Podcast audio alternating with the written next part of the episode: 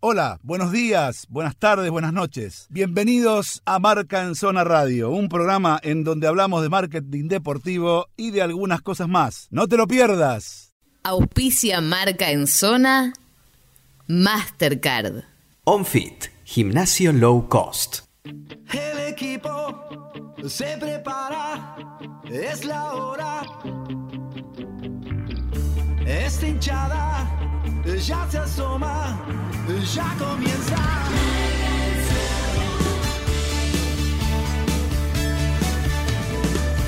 Me enloquece,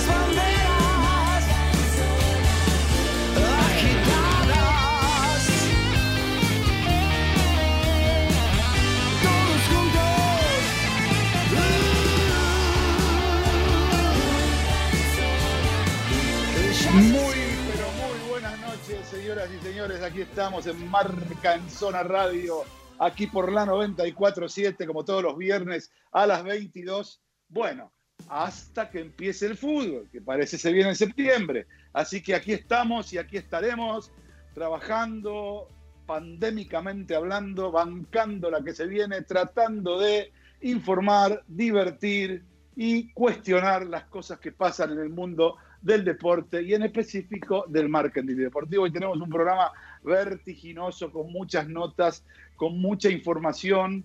Bueno, y obviamente, primero que nada, bueno, ayer fue el centenario de la radio. Te amamos, radio. Gracias por todo. Es lo único que yo te puedo decir. Te amo. Gracias por todo.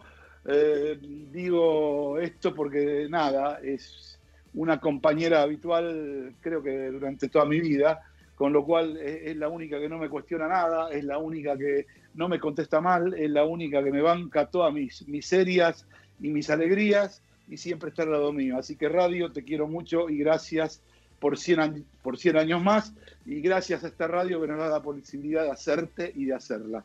Dicho esto rápidamente, ustedes saben que, eh, bueno, nada, eh, este fue una semana de bombas por todos lados, apareció la bomba Messi, armó mucho lío eh, el video que instigado y, digamos, este, y eh, fogoneado por el señor Gastón Corti, nuestro productor general, eh, grabé. ¿Para qué lo habré hecho? Porque la verdad que me volvieron loco con ese video, pero no importa, lo hice y banco todo lo que dije y ahora voy a decir por qué. Estuve esperando este programa con mucha ansiedad porque mi querido compañero Juan Angió, que es un excelente analista de la situación de lo que tiene que ver con cuestiones como estas, el marketing y sus vicisitudes, me prometió que me va a enseñar y nos va a enseñar a todos aquí en Marca en Zona Radio y a todos los que nos escuchan eh, de qué manera hay que hacer para traer a Messi y ganar mucha plata a la Argentina. ¿Hay posibilidad de eso? Ahora te lo cuento en un ratito nada más. Pero Juancito, ¿hay posibilidad de que vos me, me expliques cómo vamos a ganar plata trabajando para que Messi venga acá y se la lleve toda y, y además eh, los clubes y la liga y, y, su club al que venga, que será Newell's, también se la lleve toda? Sí, te puedo contar ¿Cómo? algunas variables.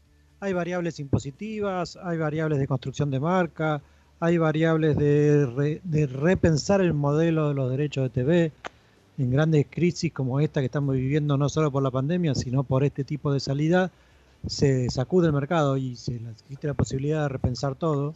Así que todas esas son las líneas que vamos a ver sobre cómo poder construir una llegada eh, factible, no solo factible, sino que sería una revolución para el fútbol y el cambio definitivo del fútbol argentino. Bien, señores, en un ratito Juan Anjo con todo esto, ¿eh? y cuidado, que no es menor, porque también está Nacho Saralegui, que tiene lo suyo, y seguramente algo a aportar. ¿Cómo te va, Nachito? Buenas noches. Hola, buenas noches, Dani. Voy a aportar lo mío, voy a aportar desde otros ojos, unos ojos más marketineros, a ver quién pierde más, si Messi o el Barcelona y, la ciudad en su concepto. Perfecto, buenísimo. Bueno, todo esto con algunas notas que van a hablar de todo lo que hablaron los muchachos y que van a aportar otras cosas más que tienen que ver con este eh, gran desafío que ha sido trabajar esta semana con el tema Messi en la cabeza. Eh, agradezco a Javier Randón, nuestro operador, como siempre, que trabaja incansablemente para poner esto al aire, eh, y también a Gastón Corti, que además de obligarme a grabar el video, también trabaja en esto.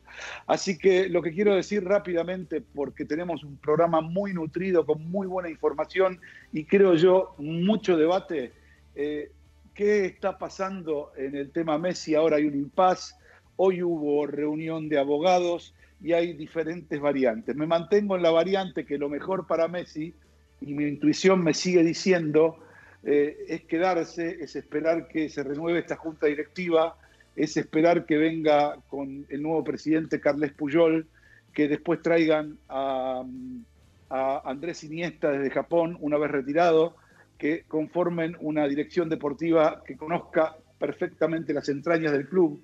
Luego de ello traer a Xavi Hernández, que ya está hablado por los opositores para venir y ser entrenador, y entre los tres y Messi terminen con un Lionel Messi dentro del Fútbol Club Barcelona, retirándose con los honores, con un plan cuidado, con un plan atildado y físicamente amoldado a lo que puede dar a esta edad.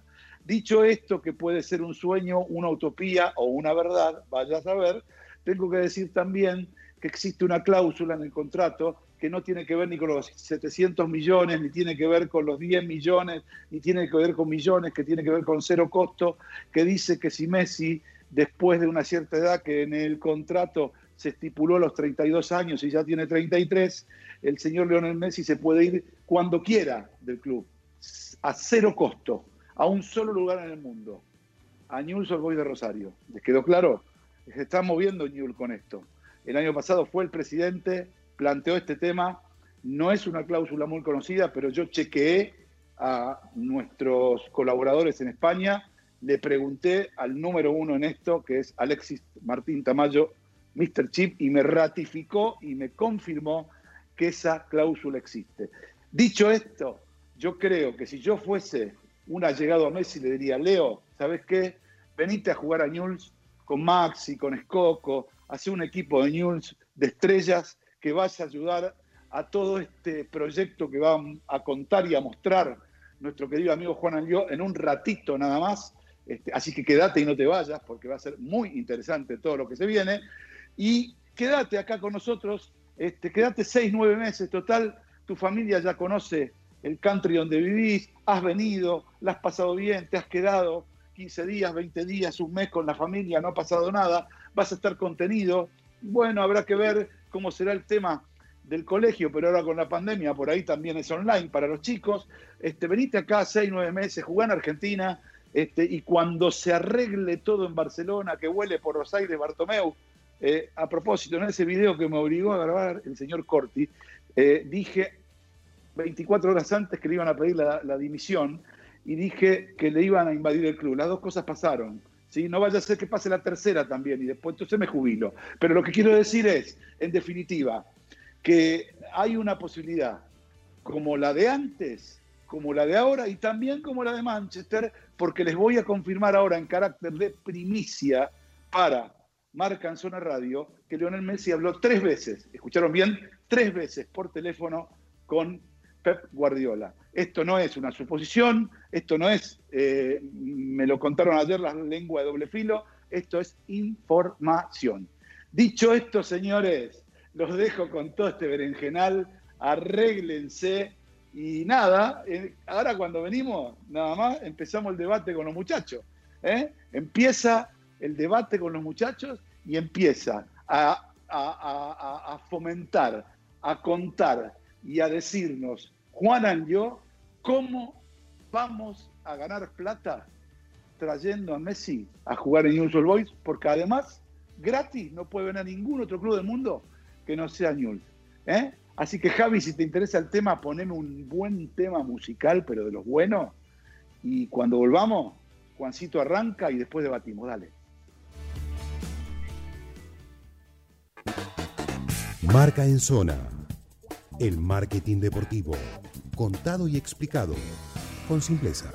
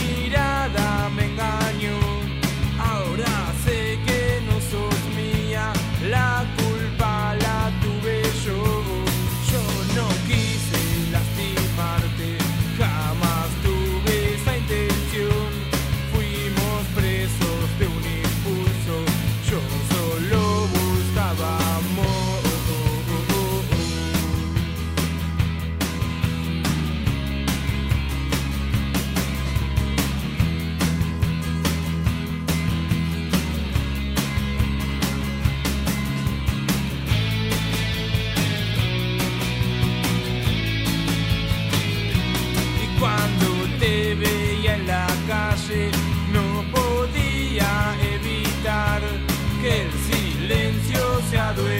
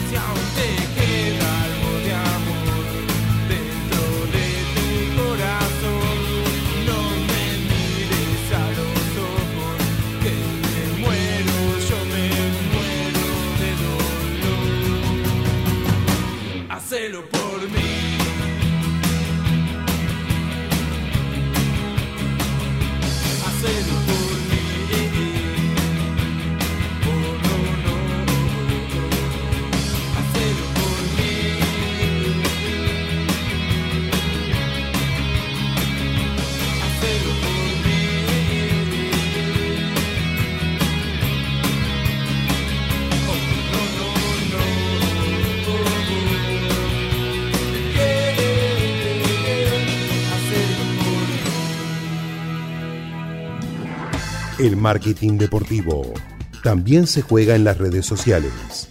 Seguimos en Facebook, Twitter e Instagram como arroba marca en zona.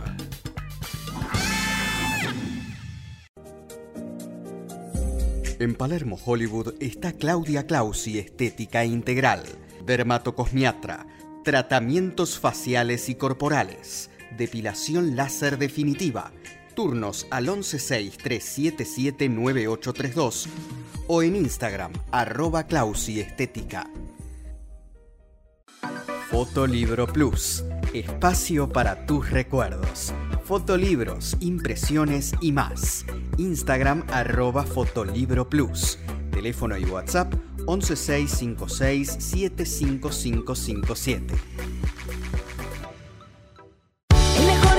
espacio te espera. On es de primera. En On Fits vamos a cuidarte. En On Fits venimos a encontrarte. Sponsor técnico. Regional Partner.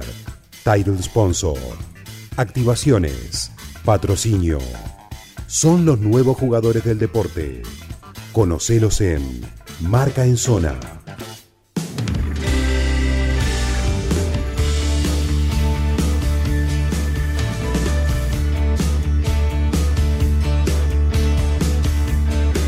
Bien, señores, seguimos aquí en Marca en Zona Radio. Qué día vertiginoso el de hoy, con, con mucha información, con muchas cosas. Yo estoy muy ansioso por, para que Juancito me cuente cómo traemos a Messi y ganamos plata, pero antes le voy a pedir a Nacho, Nacho, si sos tan amable, eh, ¿me podés tirar las vías de comunicación de Marca en Zona Radio, por favor?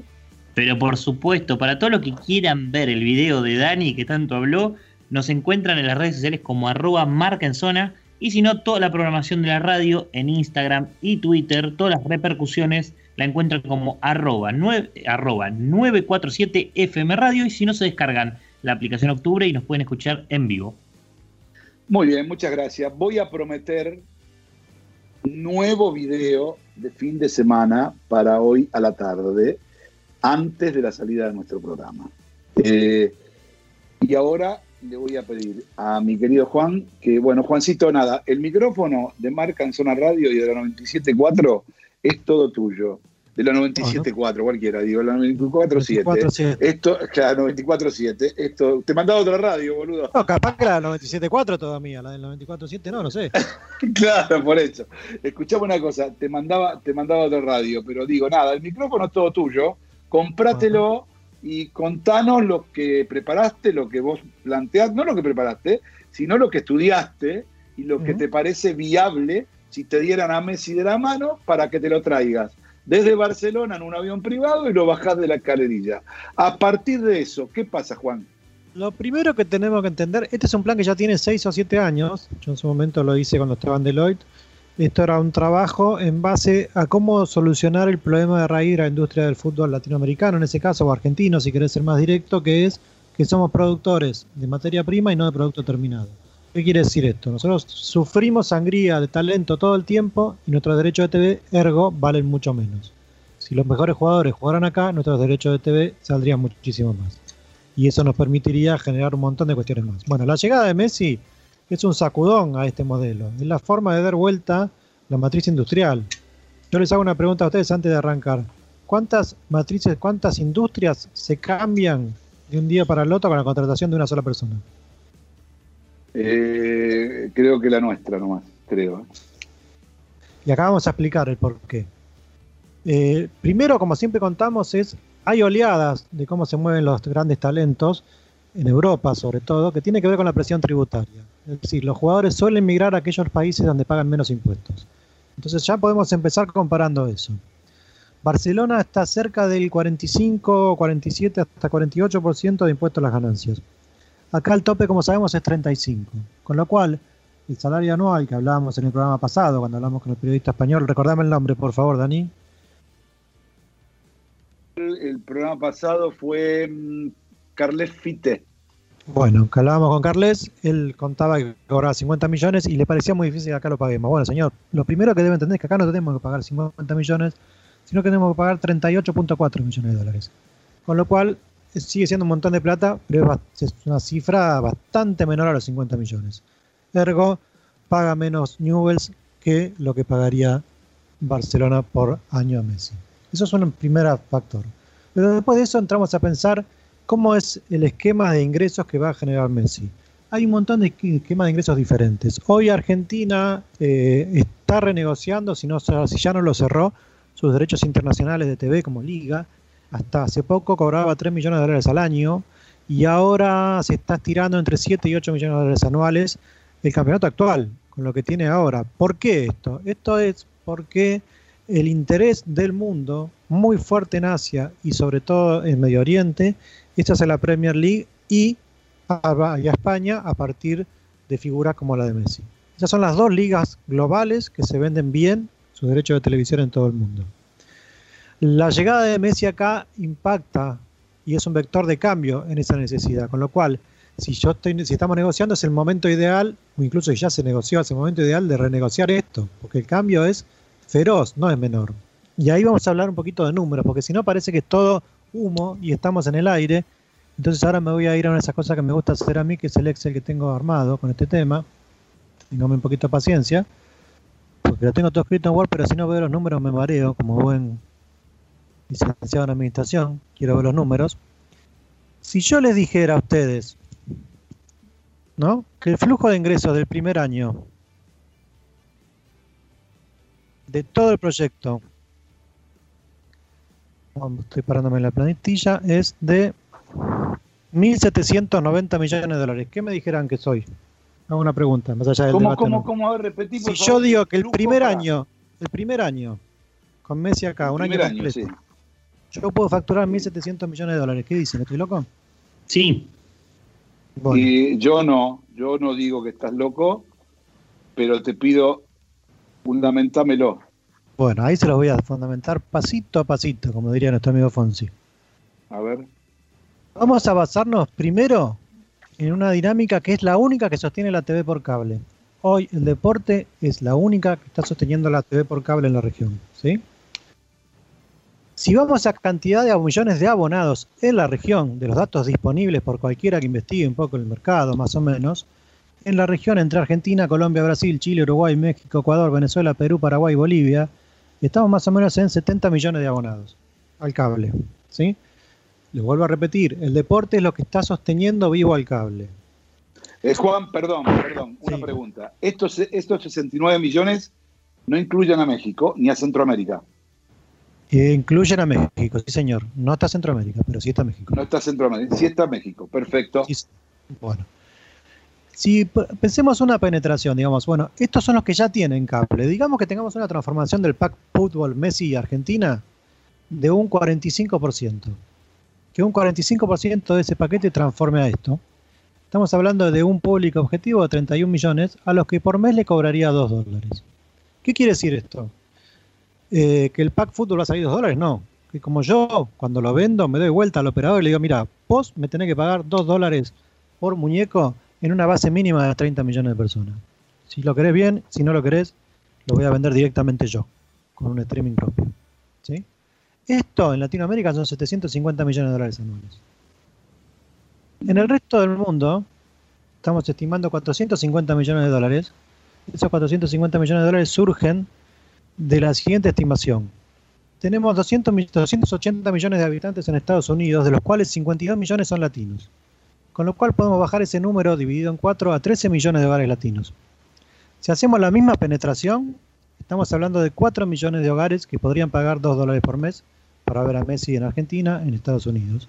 Estamos hablando después, estimando números bajos en Asia, 12 millones de espectadores, para Asia es muy bajo ese número, con, un valor de 2, de 2 dólares por mes. Y en Europa, en Medio Oriente, estamos estimando llegar a 18 millones de personas, lo cual es absolutamente alcanzable. El gran llamador de esto es, ¿este tipo está loco? No. Estamos diciendo que el jugador emblema que hizo crecer el fútbol en los últimos 15, 16 años en el mundo, por primera vez en su historia se va a vestir otra camiseta. ¿Sí? Juan, Sí, para, para que no terminamos. perdón. Para que no terminamos porque hay un par de puntitos especiales. Esto sería los flujos anuales, pero hay un flujo de inicio que no está ahí, que es el primer partido. ¿Sí? Vamos a hablar del primer partido de Messi. El primer partido, Sí. ahí no vamos a tener muchas discusiones después. El primer partido de Messi tiene que ser una atracción mundial muy poderosa, no menor, no chiquitita. Y yo ahora les voy a explicar lo que yo considero que se puede facturar en ese primer partido. Así podemos discutir si estoy totalmente loco y les voy a dar la derecha, que puedo estar un poco loco. Pero yo me paro a pensar y digo, ¿cuántas personas vieron la final del mundo en el último mundial? Tenemos 3.500 millones de personas que vieron el, mundial en el último. ¿Y qué pasa si lo dividimos otra vez por cuatro para decir que 875 millones de hogares vieron la final del mundo? ¿Y qué pasa si decimos que de esos 875 millones de hogares, solamente el 2% va a querer ver el primer partido de Messi? y cobramos un pay-per-view especial de 3 dólares. Son 52 millones de dólares en un partido. O sea, el problema del sueldo de Messi lo resolvemos en un partido, señores. Eh, Sí. me discutirán si la gente está dispuesta o no, si el mercado no está hecho, son 3 dólares. Estamos hablando del mundo entero, estamos hablando del jugador emblemático del fútbol de los últimos 15, 20 años y la primera vez que viste una camiseta que no es la del Barcelona. Yo estoy absolutamente seguro que esto es un impacto feroz a nivel mundial. Y por último, en este flujo de ingresos, por último y no menor, yo estoy hablando de un solo sponsor, de algunos sponsors que van a cambiar a Liga Argentina, claramente, que mismo podría ser en Newells. Eh, estamos pensando en... que saquémoslo, voy a sacar ese número, porque es caprichoso, eso sí es caprichoso, son 30 millones de dólares al año de patrocinio, pero esos son globales para toda la liga, vamos a sacarlos. Y después hay otro tipo de derechos de TV que se vendieron en un momento y se dejaron de vender, pero que hoy podemos ser creativos para esta nueva realidad. Eh, en su momento se vendieron derechos de 3D, para cuando salían los televisores 3D, eso murió, eso no corre, pero sí yo puedo tratar de vender un paquete más chico a, TV mobile. Eso en algún momento se hizo, se dejó de hacer. Puedo volver a vender a compañías de celulares. Posiblemente no la misma cámara que le venda al otro, sino otro tipo de cámara. ¿Por qué? Porque también puedo vender lo que se llama la platea virtual. Si yo instalo una cámara que filma en 360 y a través de un visor de realidad virtual, yo puedo estar en vivo y en directo sentado en una platea en cualquier estadio del mundo. Con lo cual, el estadio Marcelo Bielsa pasaría a ser un estadio con ilimitada cantidad de plateas. En ese caso, al tener en cuenta que no tiene ni replay ni relato, Estamos hablando de un tipo de derecho distinto al derecho de la TV común, con lo cual es una discusión también fuerte para abrir. Y ese número está cotizado en este, en este contexto en 240 millones de dólares porque está llevado a un porcentaje de la facturación global total. Yo creo que ese número sí es caprichoso, pero podría ser gigantesco, como no podría, como podría ser menor a este que estamos estimando. Así que si quieren lo sacamos también.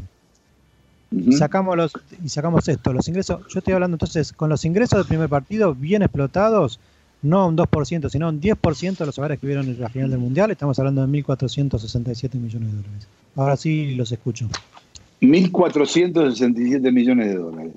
Yo- Eh, no, no, a ver, a ver, para, para. Y acá falta agregar que habría que visualizar. Yo, eh, el dato que, digamos, eh, cuando Beckham fue al Real Madrid, que no existía todo esto que existe vos, no existía, simplemente eh, con un año de venta de camiseta de Beckham del Real Madrid se pagó el pase.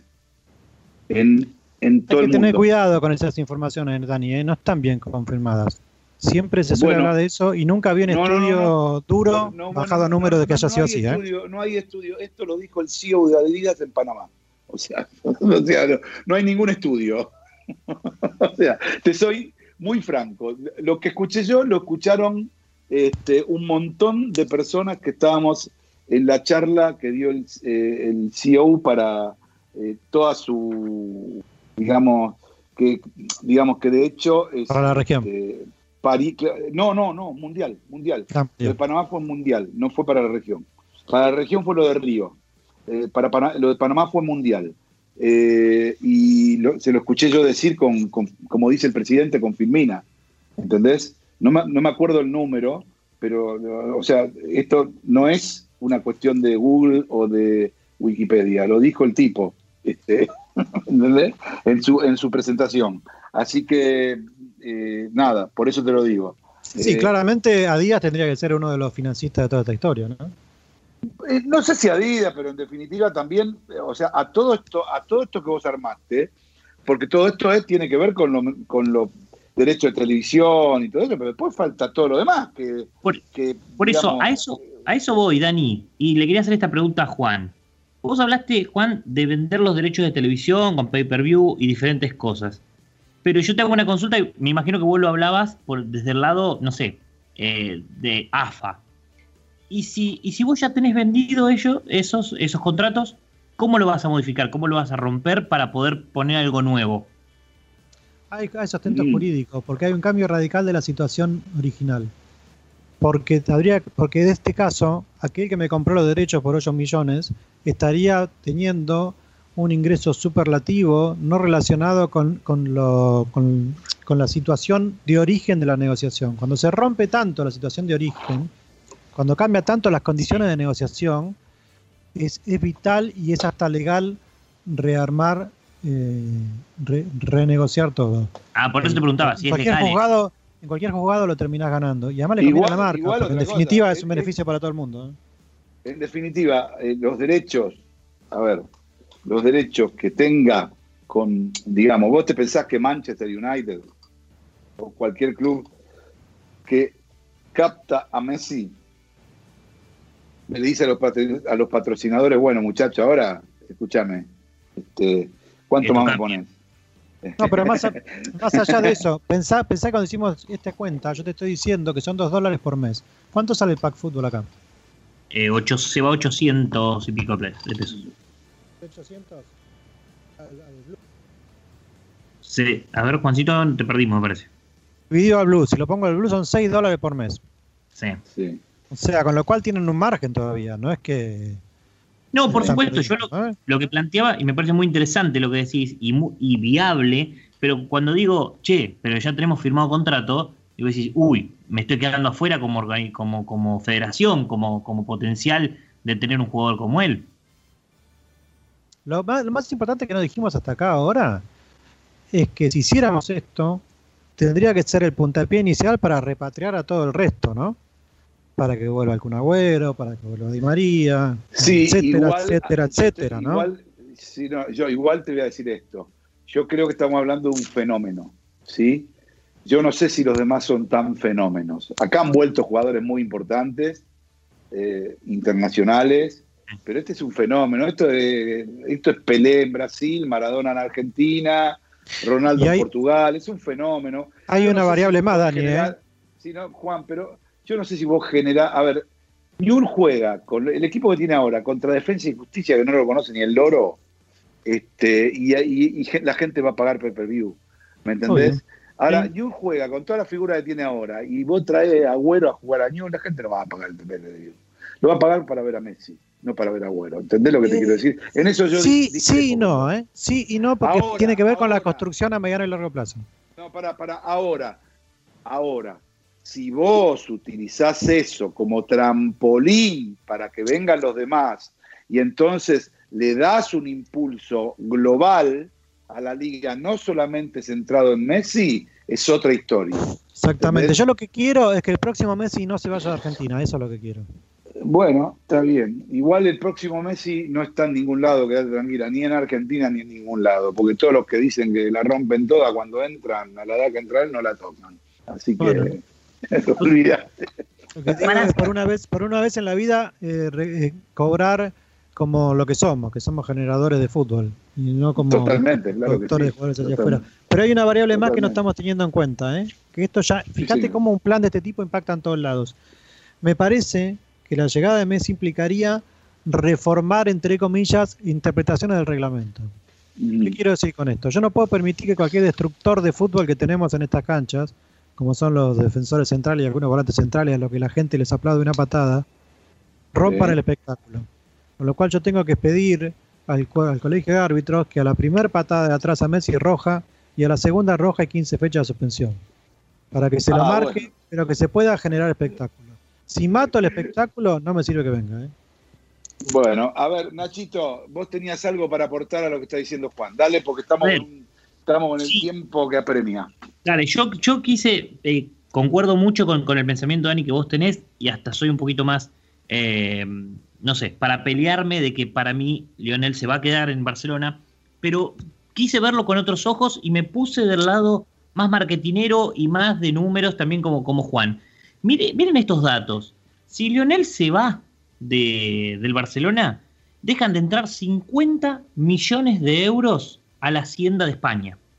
Con, Luis, con ya la salida de Luis Suárez son 15 millones menos. ¿Bien? O sea, mucha, Sí. mucha plata. Vamos Sí. por el lado de, de que a mí me, me parece que más impacta en la ciudad. El Museo del Sí. Barcelona, casi 2 millones de personas tuvo de visitantes en, en la temporada 2018-2019. ¿Bien? Casi igualó el ticketing que tuvo el Camp Nou. ¿Bien? Toda la gente que pagó una entrada casi lo igualó el año del museo. Y Sí. dicho sea de paso, el museo es el, la quinta atracción más visitada de Cataluña. ¿eh? Sagrada Familia, Museo de Gaudí, el Acuario. El quinto es el museo. Mi pregunta es, si Lionel Messi, ¿quién pierde más? No, no, además te voy a decir esto, no solo esto. El Museo de Barcelona no estaba ni siquiera, ni figuraba en los catálogos Claro. antes de Messi. Figuraba el Nou Camp y estaba Claro. en un lugar que era, eh, ¿entendés? Eh, o el sea, hace en 2010. En 2010 se, se Eh, genera todo ese museo. Exacto, en el 2010 se genera todo eso, que va a seguir pasando, ¿entendés? Porque van a, es como nada, eh, eh, eh, el que va, el, el que es amante de la música quiere Sí. conocer la casa de Beethoven, el que es amante de, Sí, de, de- pero los de- Balones de- de Oro- de- quiere ir a Tres Corazones a ver dónde nació Pelé, qué sé Pero yo, los balones de oro no van a estar más, ¿eh? Los balones de oro no van a ¿Cómo, estar cómo? más. ¿eh? Los balones de oro no, No, van a estar más. ¿eh? No, habrá réplicas, habrá réplicas. No creo que lo saque, ¿eh? Yo, ¿sabes que no creo que lo saque? ¿Vos ¿Sabes que no creo que lo saque? No, no, no, no. Él no está enojado con el club. No, no, por No eso, por. Yo sé que está enojado. Pero por quiero, eso, quiero dar una variante eh, en este momento. Eh, ¿Cómo estamos de tiempo, Gastón? Eh, ¿Cómo estamos de tiempo? tenemos una notita, creo que se viene una notita. ¿Se viene pero una notita? Bueno, Sí, señor. pero para lo cierro rápido. Eh, ¿Ustedes piensan que eh, Messi o su clan solamente están enojados con la junta directiva del Barcelona por este tema que él quiere, quiere jugar o, o quiere tener más competitividad? Bueno, yo le voy a contar algo. Eh, no solamente por eso. ustedes tengan en cuenta que todos los que nombramos aquí tuvieron problemas con el fisco español. ¿sí? Tanto Neymar como el señor Ronaldo, como el señor Messi. El único que fue fotografiado y expuesto al mundo sentado en el banquillo de los acusados fue Messi con su papá. ¿sí? Neymar salió caminando, Ronaldo salió caminando. Pero ¿saben qué? Por lo mismo pagaron igual cantidad o más o menos igual cantidad, a saber, Sergio Ramos, Iker Casillas, Xavi Hernández, Andrés Iniesta, Carles Puyol, Sergi Busquets, Xavi Alonso, entre otros, todos españoles. Ninguno sufrió el escarnio público de las fotos adelante del tribunal. Todos pagaron igual que ellos. Y todos, absolutamente todos, del Real y de Barcelona lo que hicieron es hacer lo que les pidió el club para pagarle lo que piden, pero evadir impuestos. Dicho esto, en un ratito nada más tenemos una maravillosa y excelente nota del exterior que va a seguir ampliando y enriqueciendo este apasionante tema, la bomba Messi. Señores, vamos a una pausa rápida en la 94.7, tu radio, mi radio, la radio del deporte, del fútbol y del marketing deportivo. Y regresamos ya, ya, ya nomás con una notita internacional. Ya, dale. Marca en Zona, un canal de expresión nuevo y moderno sobre el negocio en el deporte.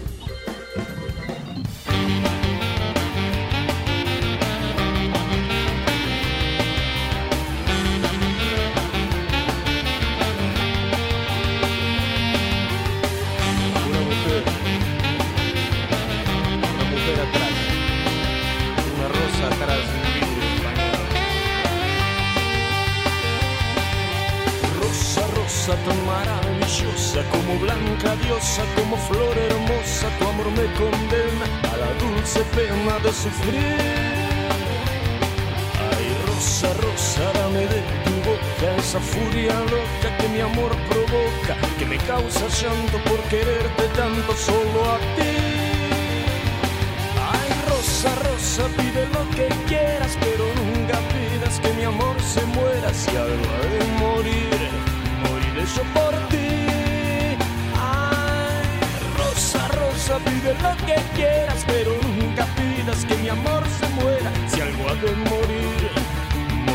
moriré yo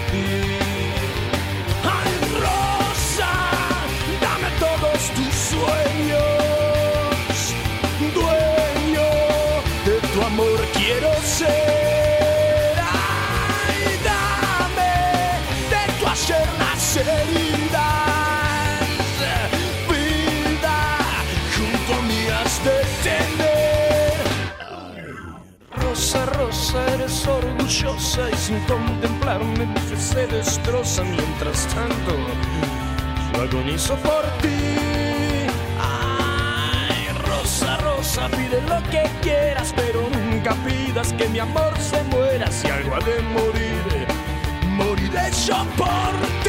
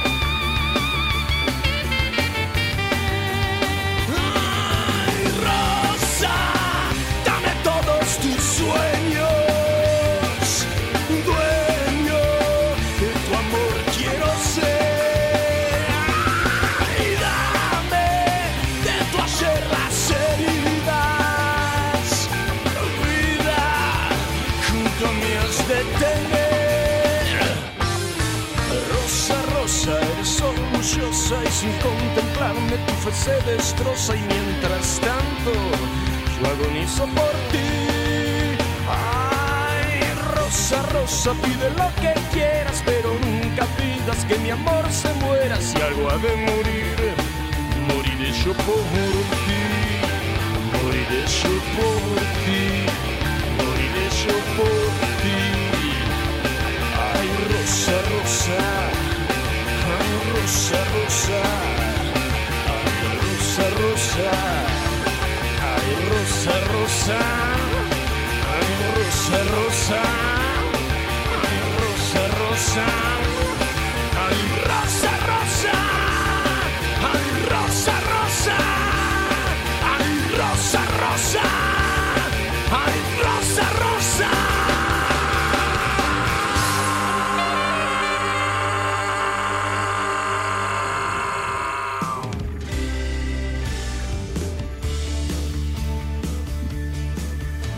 Bien, señores, estamos aquí en Marca en Zona Radio. Volvemos a cruzar el océano, señores, y nos vamos a la ciudad de Madrid. Y en la ciudad de Madrid está mi amigo y el representante encargado director de embajadores de la Liga de España, el señor Fernando Sáenz, exjugador del Real Madrid, exjugador del Málaga, de la Unión Española, eh, entre otros equipos y de la selección también, pero ya un amigo de la casa. ¿Cómo te va Fernando? Buenas noches, gracias por quedarte hasta esta hora para soportarnos a nosotros aquí desde Buenos Aires. Nada, gracias a ti, Dani. Es un auténtico placer volver a estar con vosotros. Y déjame que te apunte un poquito alguna cosita más. También expresidente del Málaga, también club de fútbol. Y recientemente, querido amigo, nombrado presidente de la Fundación de la Liga. Ah, bueno, eso, eso no lo sabía recientemente, lo de la Fundación de la. Liga. En julio, julio, en julio, en mediados de julio me nombraron presidente de la fundación de, de la liga. Pero no me dijiste nada ahí, ¿eh? No me dijiste nada. Bueno, bueno, yo qué sé, yo pensé que las noticias llegaban también por allá de, no, de los temas lo que- institucionales. Claro, no, no llegan tanto, aunque parezca mentira. No te quiero robar mucho tiempo. Nada, Eh, tranqui- tranquilo. Simplemente, la pregunta fundamental a un programa de estas características, como marca en Zona Radio, que tiene mucho que ver con el marketing, que implica globalmente, en tu opinión, la casi concreta posibilidad de que Leo Messi deje el Fútbol Club Barcelona, teniendo en cuenta que ya lo dejó Ronaldo al Real Madrid, también dejó a Neymar, Neymar dejó al Fútbol Club Barcelona. Entonces, ¿cuáles son, digamos, lo que, lo que te parece, lo que a vos te sugiere esto? ¿Qué impacto puede tener para la liga? ¿O lo tiene o no lo tiene? O no sé. Eso Bien. es lo que yo quisiera saber. Bien, bien, pues te comento rápidamente y aparte te voy a aportar datos para que bueno, lo podáis entender y comprender un poquito más del impacto que podría suponer. Esperemos que no sea así y esperemos que se retome, aunque como tú bien dices, parece que está complicado, pero bueno, nunca se sabe. Esto del fútbol ya sabes que los pequeños flecos, cuando uno va a fichar a alguien, no falta un pequeño fleco y al final ese pequeño fleco estropea todo o arregla todo. Eh, como bien dices tú, en su día Cristiano Ronaldo abandonó el Real Madrid después de muchísimo tiempo para pasar a jugar a la Juventus de Turín en la liga italiana, ¿no? Todo el mundo preguntaba lo mismo que tú estás preguntando ahora mismo. Bueno, va a ser un impacto en el fútbol español, en el Real Madrid en concreto, eh, la marcha de Cristiano, porque bueno, es cierto que ha sido y es un grandísimo jugador que ha aportado mm, un sinfín de cosas a la Liga Española y al Real Madrid. Pero eh, en aquel entonces, pues eh, entendíamos y creíamos que bueno, eh, podía ser un prejuicio, pero al final del día yo creo que lo más importante, y esto la gente lo tiene claro y la gente lo, entenderá en tres segundos, yo creo que la marca Real Madrid o la marca la Fútbol Club Barcelona o la marca Atlético Madrid es mucho más importante y está muy por encima tantos y tantos jugadores que ha habido, que hay y que habrá.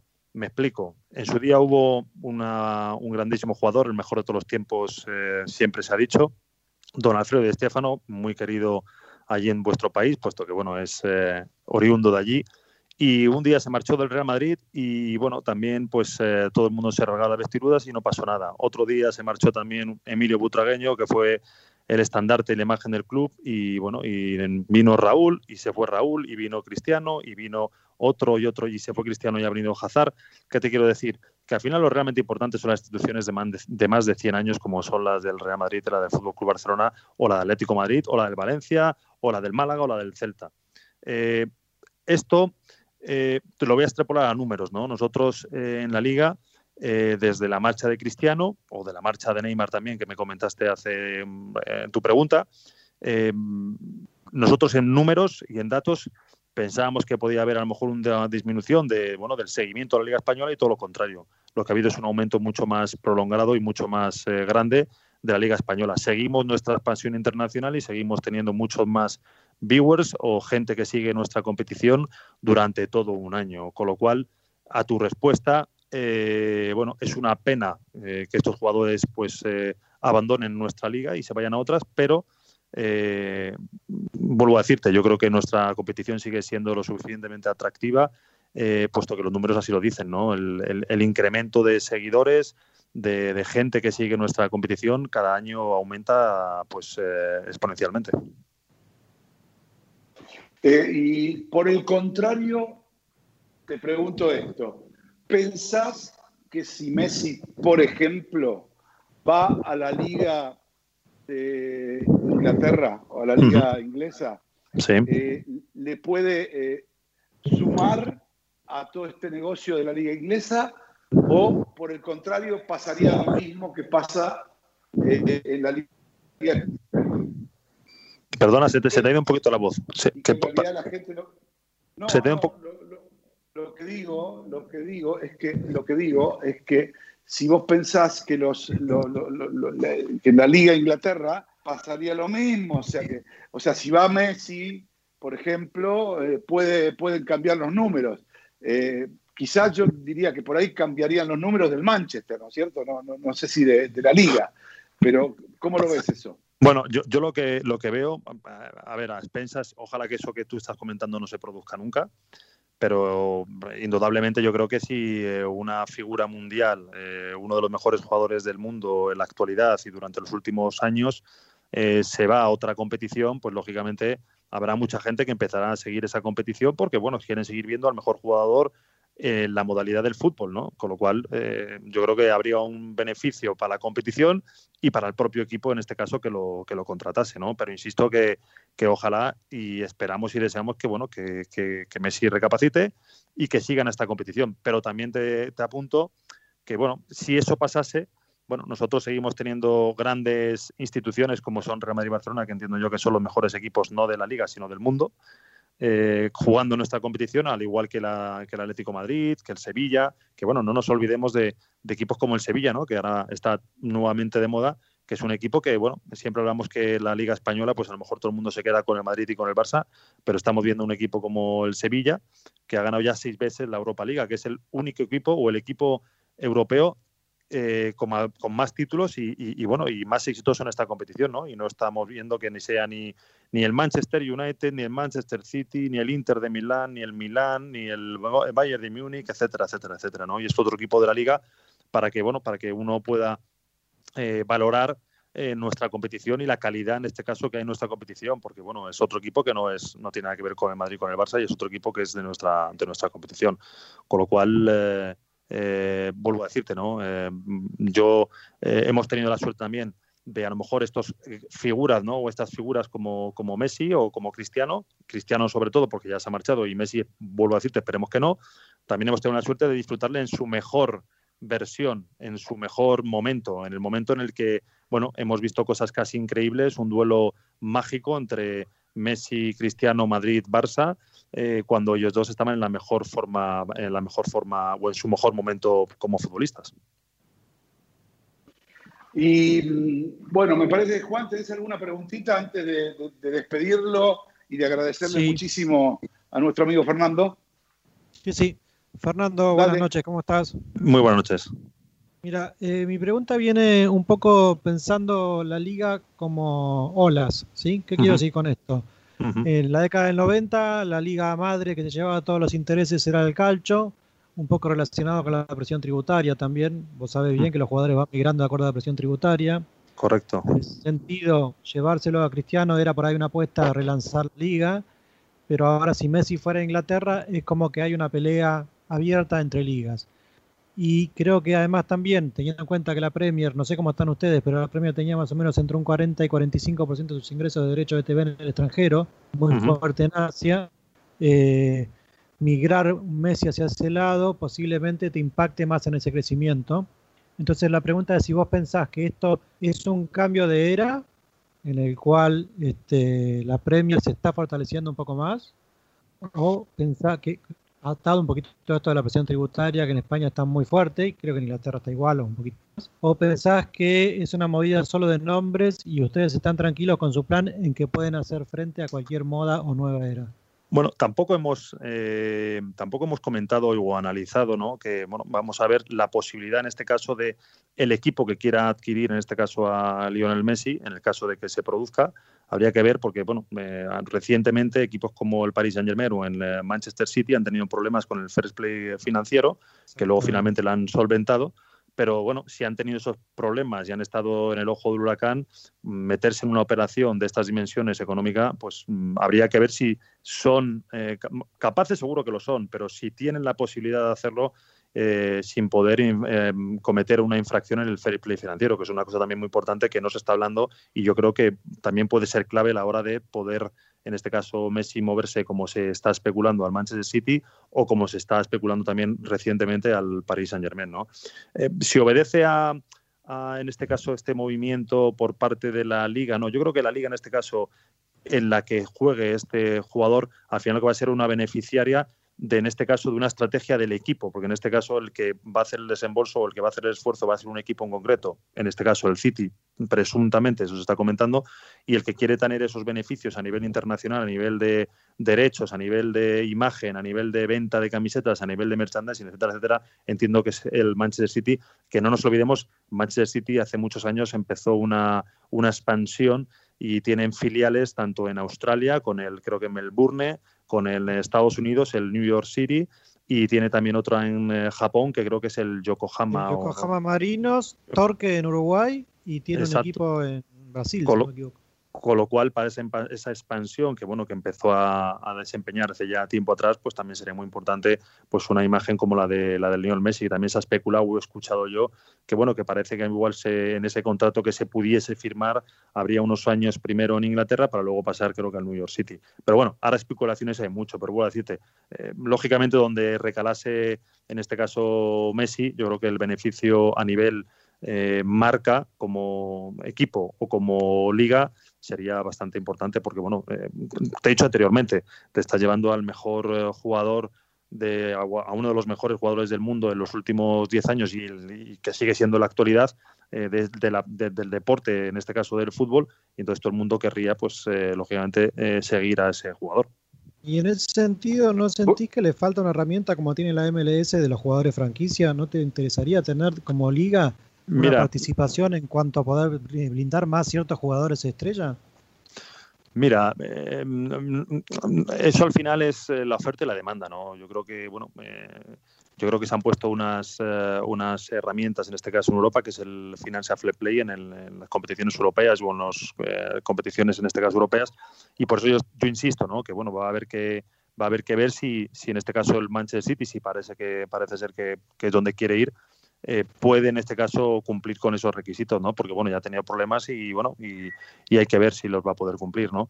Pero, pero insisto, eh, todavía hay mucho que hablar, todavía hay mucho que, que deshojar y insisto, yo sigo teniendo y, uh, la esperanza de que Messi se quede en nuestra competición, ¿eh? lo tengo todavía eso muy claro porque bueno, me resulta muy raro ver a, Lionel Messi pues abandonando el Fútbol Club Barcelona. ¿no? no nos olvidemos que Lionel llegó, creo que fueron con 12 años, ya lleva 20 años en el Fútbol Club Barcelona y bueno, eh, sería muy extraño eh, verle jugar con otra camiseta.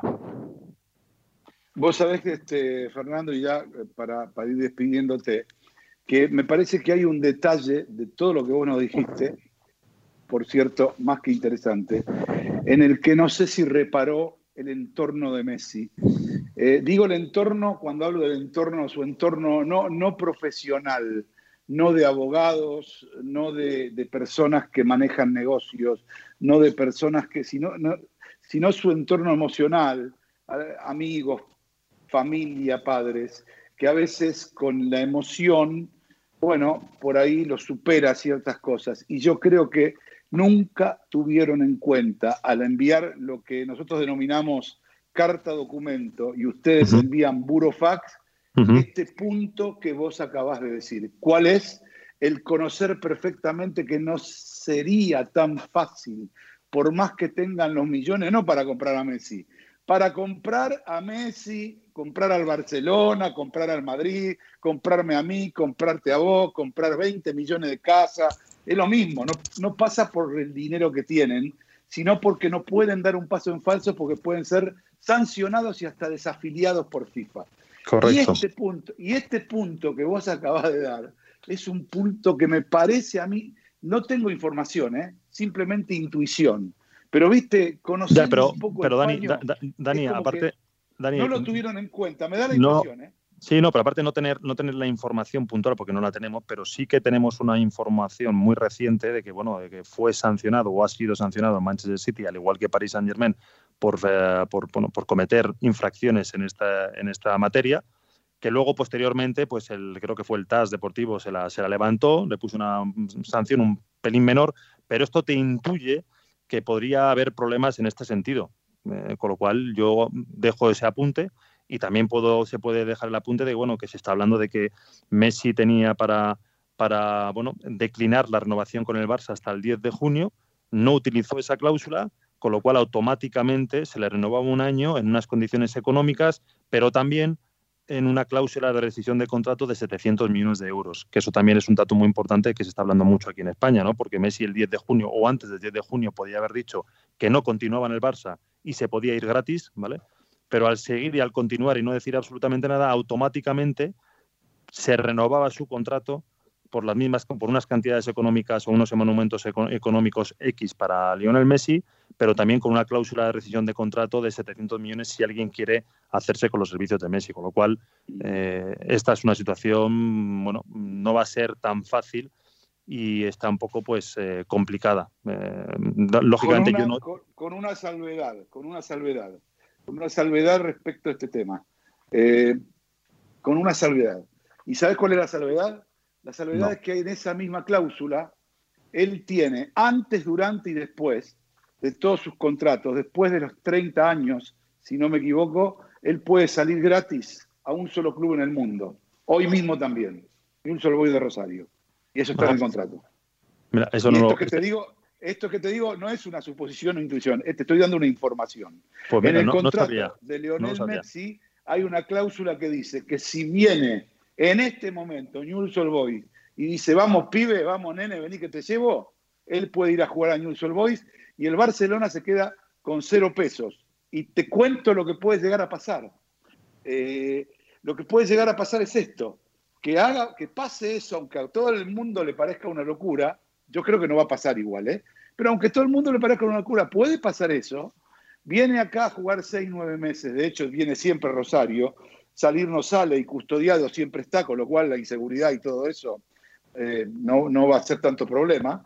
Si viene seis, nueve meses a jugar acá, este, se renueva toda la, la junta directiva del Barcelona, se fortalece el Barcelona económicamente, traen a Carles Puyol este, a la dirección deportiva, lo acomodan también ahí después de Japón a Andrés Iniesta, lo traen a Xavi Hernández a dirigir al equipo y entre esos tres jugadores, trayéndolo nuevamente después de nueve meses a Messi, arman un plan de retiro físicamente controlable para que Messi se retire en el club como debe ser, como un embajador del Fútbol Club Barcelona. Dicho esto, te saludo y te agradezco muchísimo el hecho de haber estado con nosotros, Fernandito. ¿eh? Sí, como siempre, un abrazo muy fuerte, Dani. Cuídate mucho. Un abrazo fuerte, un abrazo fuerte y gracias. ¿eh? Fernando Sanz, señores. Gracias, Fernando Sanz, señores, desde Madrid, hombre de la Liga Española, ahora presidente de la Fundación de la Liga, nada menos. Qué bueno tener un amigo pre- presidente de una fundación. Che, yo prefiero tener amigos, presidente de fundaciones que amigo presidente de las repúblicas, no tenga ninguna duda. Señores, vamos a un cortecito y enseguida volvemos aquí en Marca en Zona Radio. Qué programita hoy, papá, por Dios. En Marca en Zona no somos únicos ni somos los mejores. Pero estamos en los lugares donde los que dicen ser primeros nunca están. Marca en Zona, el canal de expresión para la industria del marketing deportivo. Club 947. El fútbol hecho radio. ¿Sabías que en Pago Fácil podés enviar o recibir dinero en cualquier lugar del país? Sí, tenemos más de 4.500 sucursales. Pago Fácil. Estamos cerca. Marley, dígame, ¿cuál es el sabor de seco que más le gusta? Seco naranja. A mí me encantó. Seco pomelo. A, a mí me encantó. Seco cola. Me convenció, Marley. Si tengo que elegir un sabor, elijo seco. Si te va a dar un ataque. Que sea futbolero. Ataque futbolero. Yantan Day y equipo. De lunes a viernes. A las 20. A las 20. En Club 947. 947. En Vicente López ya realizamos más de 650.000 controles vehiculares y asistimos a más de 110.000 vecinos en bancos. Implementamos un plan de ampliación de veredas en zonas comerciales para una mejor circulación. Seguimos trabajando para cuidarte.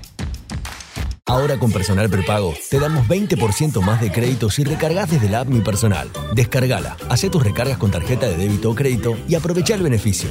Habla más, chatea más, navega más, más crédito para estar más conectado. Personal. Más información en personal.com.ar barra tienda barra prepago. Club 947. 947. Todos los deportes. Un solo lugar. Marca en Zona, el programa en donde las marcas juegan de titular. Bien, perfecto, señores. Seguimos aquí en Marca en Zona Radio, eh, aquí en la noche de Buenos Aires. Eh, bueno, y la madrugada europea, la madrugada de, de Madrid y nada, yo sé que es un esfuerzo muy grande bancarse esta hora para hablar con nosotros, pero la verdad que para Marca en Zona es un placer poder hablar con Martín Einstein, a quien conozco hace mucho tiempo, periodista destacadísimo de ESPN y que, bueno, eh, es uno de los pocos, inclusive, que ha tenido la oportunidad de ir a ver esta rara final de Champions League a Lisboa. Pero bueno, saludo a quien yo siempre digo, eh, este, es el Coco Basile eh, de los periodistas deportivos, pero no por el tema que usted se puede imaginar, ligado, por ejemplo, a la cata de whiskies o ligado, por ejemplo, a- al cigarrillo y a la noche. No, no, no. Simplemente porque cuando lo salude, usted se va a dar cuenta. Porque, ¿cómo te va, Martín? Buenas noches.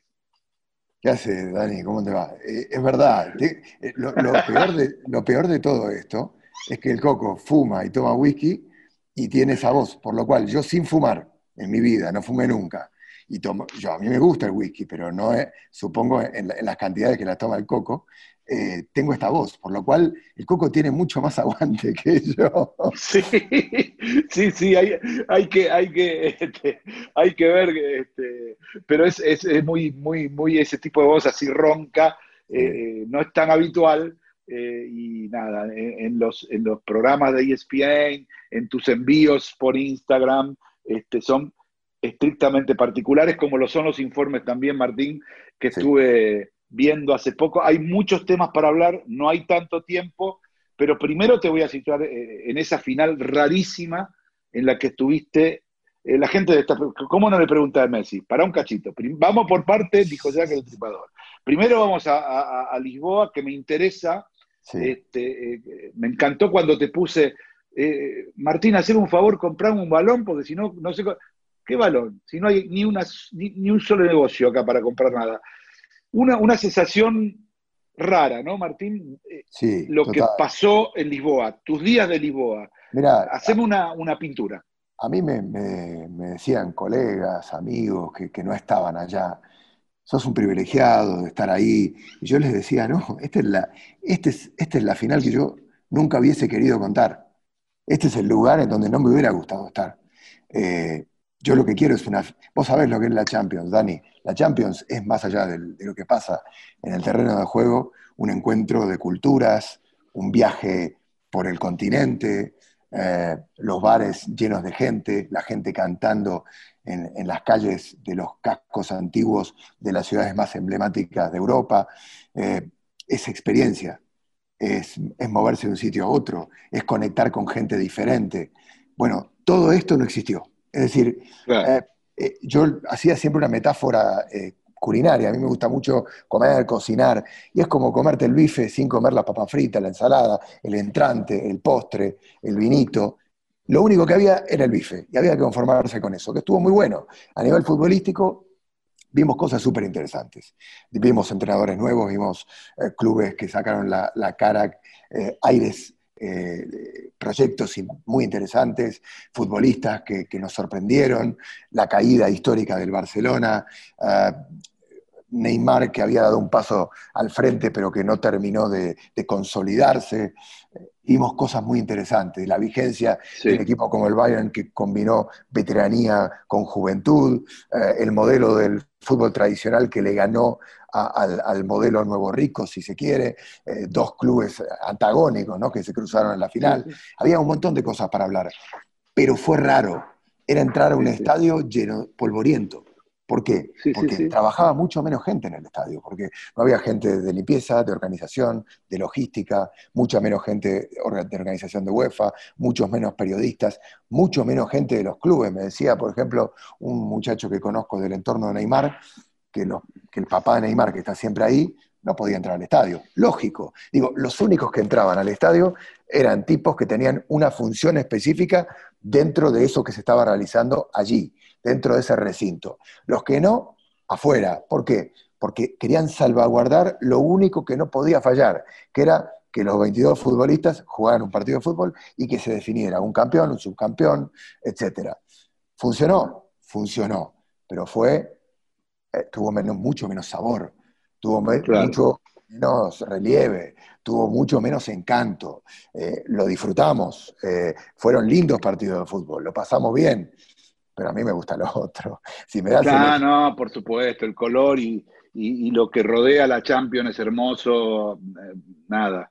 Lo sabés vos porque hace muchos años que, que lo hacés, yo también lo sé porque hace muchos años que lo hago, pero está bueno tener la descripción profunda de alguien que acostumbrado, como vos decís, al banquete se tuvo que arreglar con el bife. Comió igual, y por ahí el bife era de primera, premium, pero no es lo mismo. El banquete con la papa frita, con la tortillita, con el jamoncito, con el pan con tomate, con todo lo que arregla ese bife o esa paella o lo que vos quieras graficar, evidentemente no es lo mismo. Y por eso quería más que nada, más que nada hablar con vos.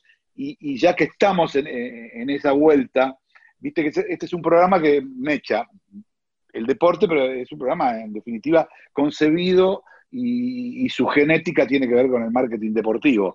Es decir, ¿cómo viste desde el punto de vista de- de- de- del periodista que va el tema de todo lo que pudieron hacer los patrocinadores este, ante un escenario tan, tan, tan estrecho, tan pequeño? Es Sí. decir, eh, yo lo que vi bien es las lonas que puso UEFA, digamos, este, esas lonas donde estaban los patrocinadores, esas lonas color azul UEFA, como Sí. le digo yo, este, pero después muchas grandes cosas no vi, otras No. cosas más.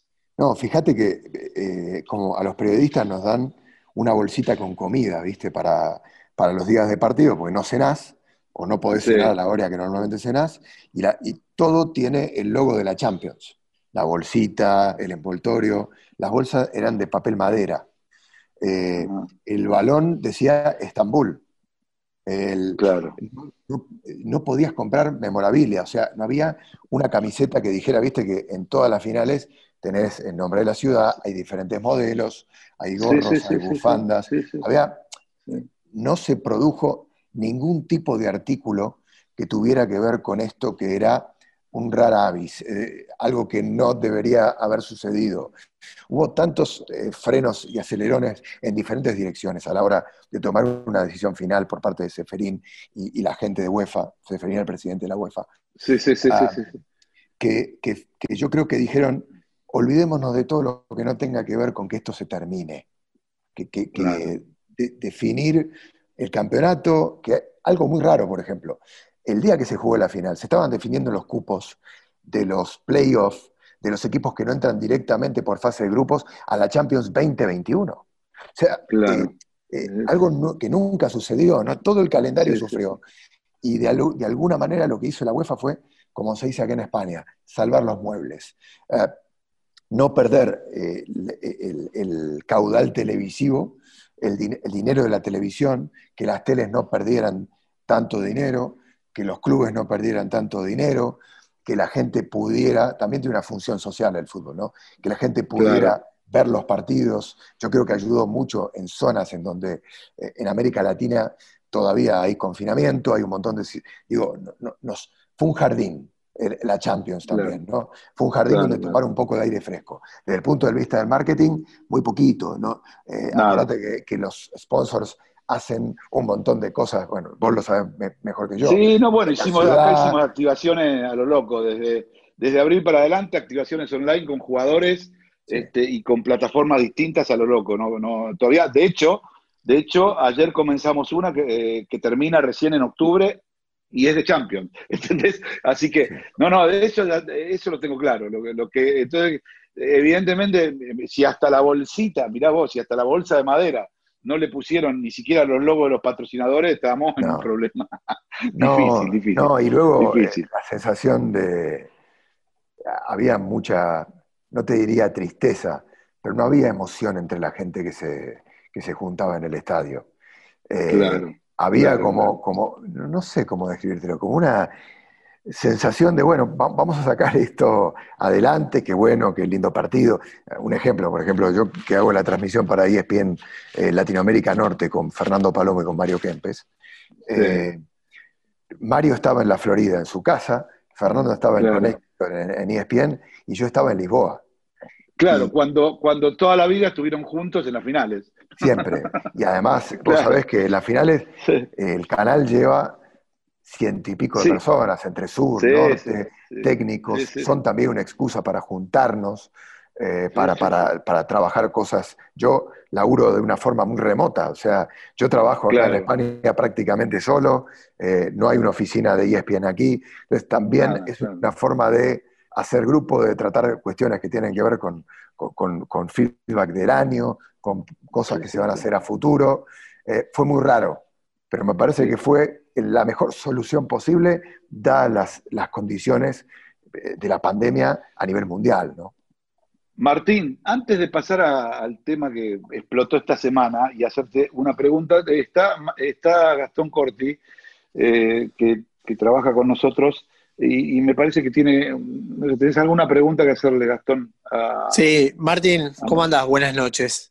Eh, recién hacías una pintura sobre lo que pasó adentro del estadio y los alrededores. Yo quisiera saber cómo estaba la ciudad. O sea, obviamente cada vez que hay una final de Champions, no solo se moviliza eh, el partido en sí, sino la ciudad. ¿Y la ciudad cómo, cómo estaba Lisboa? Estaba hermosa, Lisboa es una ciudad preciosa. Lo que pasa es que no tenía para nada ambiente de fútbol, Gastón. Un gusto conocerte. No había, no había ese contacto. Había apenas un barcito que había colgado una bandera de Champions en el centro neurálgico, una plaza eh, Don Carlos. La Plaza del Comercio. La Plaza de Comercio. Y, y nada más. Y habían inflado una Champions gigante, una orejona ahí, que era lo único, el único distintivo que había, donde la gente, turistas al paso, se, se sacaban alguna que otra foto. Además, eh, agosto el- es como febrero eh, en el Cono Sur, es época de vacaciones, la gente de Lisboa se va a la playa, eh, aprovecharon porque también Lisboa tuvo confinamiento para, para salir y, tomar un poquito de aire, para moverse. Entonces había muy poca gente en Lisboa, estaba muy linda, tiene un clima eh, eh, muy, muy bonito porque está eh, con el río Tajo y muy cerca del Atlántico, por lo cual hay una brisa que hace que el calor no sea tan intenso. Estaba bárbara la ciudad. Lo que pasa es que no tenía para nada clima de fútbol. Si te alejabas de la Plaza del Comercio, no había nada. Pero nada, eh, digo, la gente vivía como si eh, no pasara, no estuviera ni, ni el PSG, ni el Bayern. Sí, como el Buenos. Aires en enero, digamos. eh, O sea, Era como Buenos Aires Madrid en en, ene- eh, en agosto, eh, o, o, claro, como, si fuese un- el, el principal medio de vacaciones, el Ferragosto, que le dicen en Europa. Correcto. Es. Y, y sin poder ver a, lo- a- a los, a los ídolos, ¿no? Digo, estaba Messi en un hotel, había 20 gatos locos en la puerta y ya está. Claro. Digo, no, no- Totalmente. no había totalmente. forma. De, las conferencias de prensa del partido eran telemáticas. Otra, otra diferencia, por ejemplo, con respecto a nuestras coberturas, había muy poco acceso a los futbolistas. Yo normalmente bajo una zona de entrevistas, tenemos una posición de entrevistas, también había muchísima limitación en cuanto a ese acceso y no tuvimos acceso directo a futbolistas desde octavos hasta la final. Había que conformarse con lo que había y, y yo lo hablé con colegas eh, y entendí perfectamente cuál era el mensaje. muchachos, hay que ser sí. flexibles, no hay que ponerse exigente con la organización, porque esto es una situación de pandemia y de anormalidad. Entonces tenemos que ser... Que nadie quiere, nadie Exacto. quiere. Ni los jugadores, que son los principales protagonistas, ni nosotros los periodistas, nadie. Nadie, Yo- nadie, Tenemos que agradecer que podemos laburar, Claro, estamos claro. contando partidos de fútbol, Exact- que estamos exactamente. haciendo nuestro laburo. Yo hacía cinco años, cinco años, cinco meses que no pisaba un estadio. Yo terminé Claro. de cubrir el último partido con público que se hizo en Europa, que fue el de Anfield, la victoria Sí. Atleti contra el campeón, contra el Liverpool. Eh, sí, volé a, a Madrid con la posibilidad, que yo sabía que ya no existía, de viajar la semana que viene a, a Manchester para cubrir el City Madrid, partido que nunca se realizó en esa fecha, Exacto. ni con público, Sí, sí, y luego pasaron cinco meses. O sea que digo, había que decir, disfrutemos de lo que hay sobre la mesa, pasémonoslo bien, eh, hagamos nuestro volvamos Es lo que hay, como se dice habitualmente, Martín. Sí, Ahora, una cosa que tiene que ver con esto, y ya para, para ir cerrando, eh, y, y- y- porque es algo que cuando presenciaste eh, ese histórico 8 a 2, que serán en la historia contados con los dedos de una mano las personas que vieron in situ ese 8 a 2, y una vas a ser vos. Este, estará en tus memorias. Este, mi pregunta es la siguiente. Cuando terminó ese partido, después del shock que te provocó haber visto eso, como cualquiera de nosotros, ¿sí? ¿Qué vino? ¿Vino a tu cabeza todo lo que pasó después?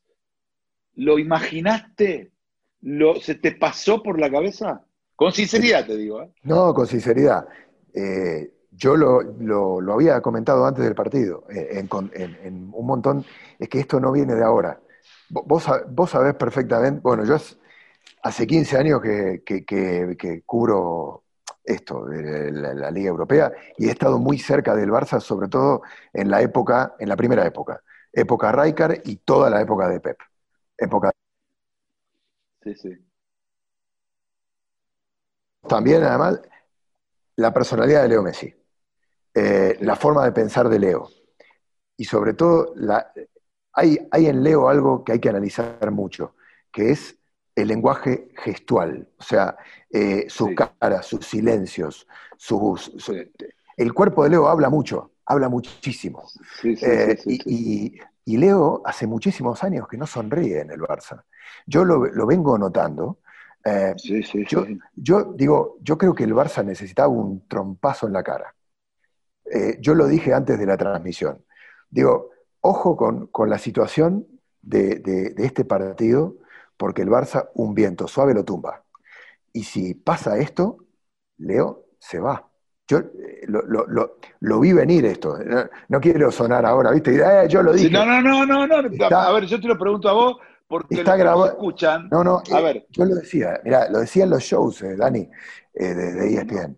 El Barça Sí, está no, pero además, además los que nos escuchan, digamos, la gente que nos escucha acá por la 94.7, este, muchos te conocen porque te ven por ESPN, este, pero nada, yo tengo muy claro que si vos lo decís, yo sé por qué lo decís. Y, esa, y, y lo valido, lo valido porque, digamos, esto no viene, sola- esto no viene solamente con esto, con- no es, es mucho más largo. Es profundo, como es, yo es hice, algo muy eh, profundo. eh, como yo dije en la, en la editorial, es mucho más largo, no solo tiene que ver con eh, querer ganar algo y, y traerme jugadores, es mucho más largo el, el proceso. No, Pero hay, bueno, hay- hay una desconexión muy fuerte entre, entre la junta directiva del Barça, el presidente y Leo hace mucho tiempo. sí, sí, hay sí, claro, futbolistas que han ganado mucho poder dentro del vestuario y que me parece a mí, hay vestuarios con mucho poder que lo gestionan muy bien. Este vestuario lo ha gestionado muy mal. Digo, los líderes de ese vestuario, porque hay, hay un mea culpa, digo, Bartomeu no juega al No, fútbol.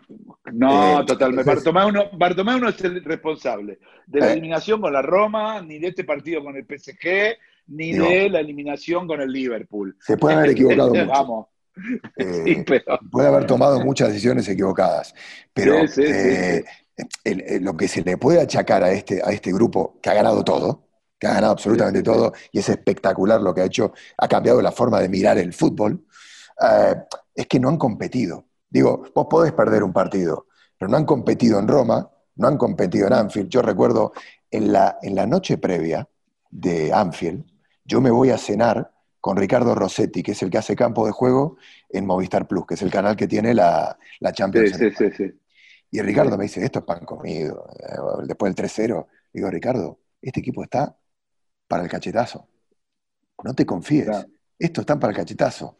No te olvides de que ese el 3 a 0 del Camp Nou fue una ilusión óptica. El Liverpool fue Totalmente, mejor, sí, señor. mejor equipo que el Barça. Cuidado. Y este equipo, eh, eh, ¿sabes lo que tenía? Falta de confianza. Digo, ellos sabían que si había un equipo bien parado y bien entrenado enfrente, no iban a poder hacerles, no iban a poder equiparar la fuerza, no iban a poder equiparar la intensidad. Y vos ves a Sergio Busquets el otro día, Claro, totalmente. este chico, este es el pibe que, que era un fenómeno en el 2011, 2012, 2013. Digo, hay, hay un tema muy profundo que se analizará en su Sí, momento. totalmente. Tiene Eh, que ver con todo, tiene que ver con, a ver, tiene- así, porque ya tenemos que ir cerrando por una cuestión de tiempo, ¿no? Pero, digamos, a ver, eh, si eh, tenés, tenés un montón de cosas. Leo, que tiene 33. Eh, pero además tenés Busquets, que eh, eh, jugaba en quinta o en sexta, ahora juega en primera. Este, ¿Entendés lo que te digo? Suárez, que este, jugaba en quinta o en sexta, ahora juega en segunda y cuando puede. Este, Piqué mismo, que antes te cerraba todas las puertas y ahora te cierra una ventana y no alcanza la puerta. Entonces, hay un montón de... Ahora, también es cierto, digamos, que si uno se pone a ver el partido del 8 a 2, técnicamente hablando, vos te das cuenta que tra- trajeron un pibe como Semedo, No, y, y- y- y Semedo y Ter Stegen son responsables de la mitad, mínimamente de la mitad de los goles que le hicieron. sí. Lo que Ter no es juega lesionado ese partido. No- y peor. Dos días después. No, hay, un montón de cosas, Una locura. de, una de locura. anormalidades que no pueden Porque ocurrir. era normal verlo así, Ah, ¿entendés? Era normal. sí, sí, sí. Pero como estaba Neuer adelante y él quería, viste, ¿entendés? Sí, sí, de- demostrar quién es el más fuerte. Exactamente, ni más ni menos. Eh, Digo, yo creo que hay un desgobierno muy grande y cuando hay un desgobierno, las decisiones que se toman son todas equivocadas. Entonces, Exacto. eh, eh, acá lo, lo triste de todo esto es que para mí Leo ha perdido tres años de su carrera brillantes. O sea, o, o Es más. verdad. Es verdad, y, es y- verdad. y- y seguramente debería tener dos o tres orejonas, orejonas más de las que tiene. Eh, Sí. no, yo creo verdad. que es el menos responsable de toda esta situación y entiendo su frustración y sus ganas de irse. Lo que pasa es que yo espero de un, de un chico como Leo y de un líder natural como Leo, Leo es el único que puede eh, dar un golpe sobre la mesa y plantarle cara a esta situación. Eh, Sí, y, sí. y- y además, en el cierre de su carrera, qué lindo sería ver un One Club Man, un tipo como Leo Messi, que arranque y termine en el mismo club con la grandeza que eso conlleva. Digo, que Sí. se quede a levantar desde las cenizas a este club que está en llamas, eh, que, que ponga al presidente de patas en la calle, que se rodee de gente eh, inteligente, capaz, que sepa discernir entre la amistad y el profesionalismo. Hay muchas cosas, pero yo creo Sí. que eso es utopía, creo que eso no va a suceder. Eh, a, mí Bueno. me, a mí me hubiera encantado, pero lo veo difícil. Eh, para cerrar, agradeciéndote muchísimo que estés hasta esta hora con nosotros, la riqueza de todo lo que nos contaste y para, comprometerte y obligarte a futuros llamados cuando, cuando pasen alguna de estas cosas tan increíbles. Eh, te voy a decir que coincido plenamente con esto que acabas de decir. Eh, te, voy a pero plenamente creo que eso es lo que debería hacer Leo. Y cierro el tema con que la verdad es que fútbol dinámica de lo impensado.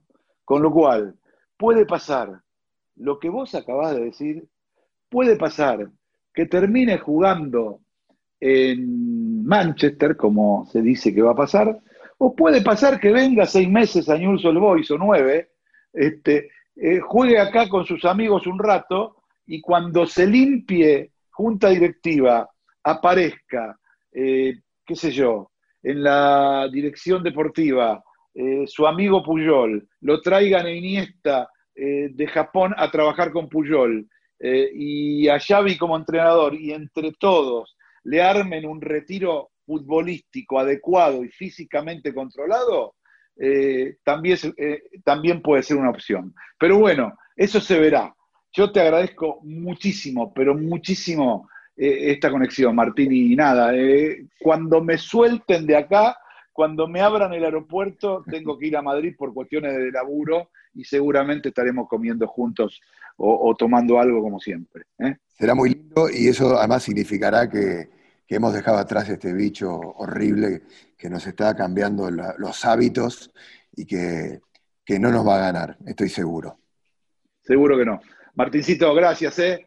Un abrazo Eh, grande. Muchas gracias, muchas gracias. Bueno, señores, marca en zona radio por la 94.7. Llévatelo, Javi, llévatelo, llévatelo, por favor, gracias.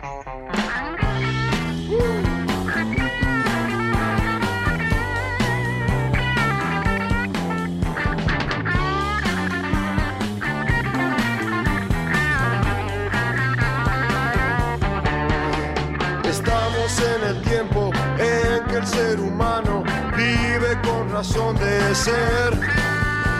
Con solo unas palabras un caso puede resolver. Ah, pero pega una trompada y tira todo. Se cree ya muy listo con su modo de ser. Ah, un hombre sin historia, sin tiempo y sin memoria, puede reaccionar así. Se da cuenta, su personalidad en venta está. Ah, el hombre suburbano sigue su rutina, sin darse cuenta que su vida terminará.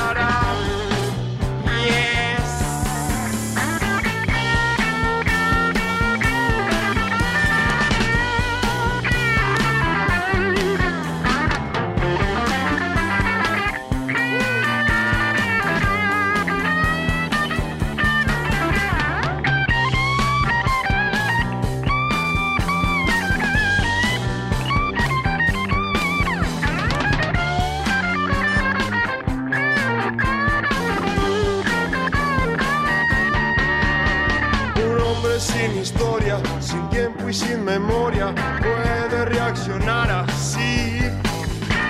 Pero no se da cuenta, su personalidad en mente está. El hombre suburbano sigue su rutina sin darse cuenta que su vida terminará.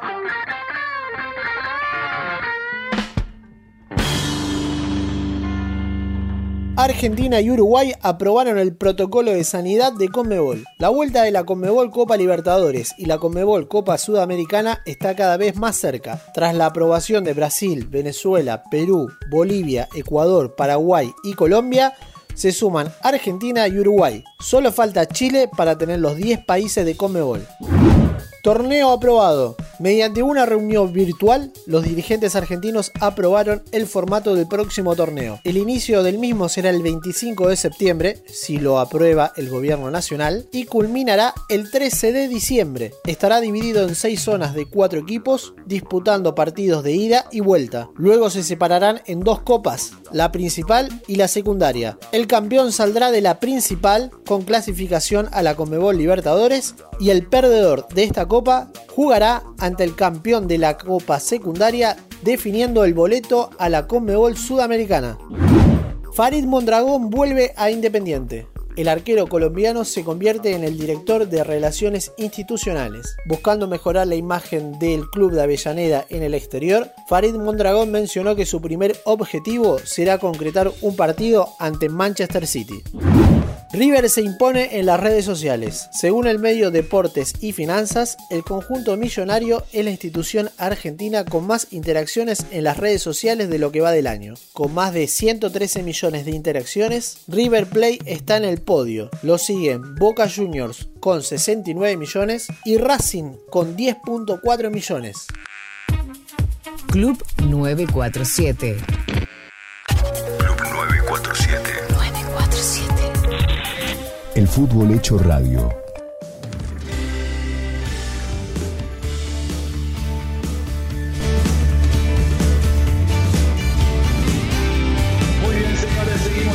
La 94.7, eh, como todos los viernes por la noche, y ahora el placer, en este caso, de hablar con un amigo de hace muchos años, pero además un exjugador de River impresionante. Yo creo que, no sé, 15 o 16 años ininterrumpidos en la primera división y después un entrenador fantástico, uno de los pocos entrenadores, por lo menos en la Argentina, que tiene monumento. Me refiero a Reinaldo Carlos Merlo. Hola, Mostacita querido, muy buenas noches. Gracias por recibirnos aquí en Marca en Zona Radio. ¿Cómo estás, Mostaza? Buenas noches, Danielito. Bien, todo bien, muy bien. La, la- la primera pregunta que, que te tengo que hacer es cómo estás llevando esto. Qué, qué- qué difícil para todos, pero para, para ustedes en especial, por, bueno, por el movimiento, por el trabajo, por, el- por, por todo. ¿Cómo lo estás llevando, Mostaza? Y bueno, sa- lo estoy, es es un poco difícil, pero bueno, hay, hay que hay, que llevarlo porque sabemos lo que lo que contagia este virus. Y bueno, lo llevo como lo llevan todos, ¿viste? Tratando de salir nada más para hacer compras, hacer compras y bueno, y también haciendo un poco de caminata a la mañana, ahora se puede, y haciendo caminata a la mañana, día por medio, a veces todos los días.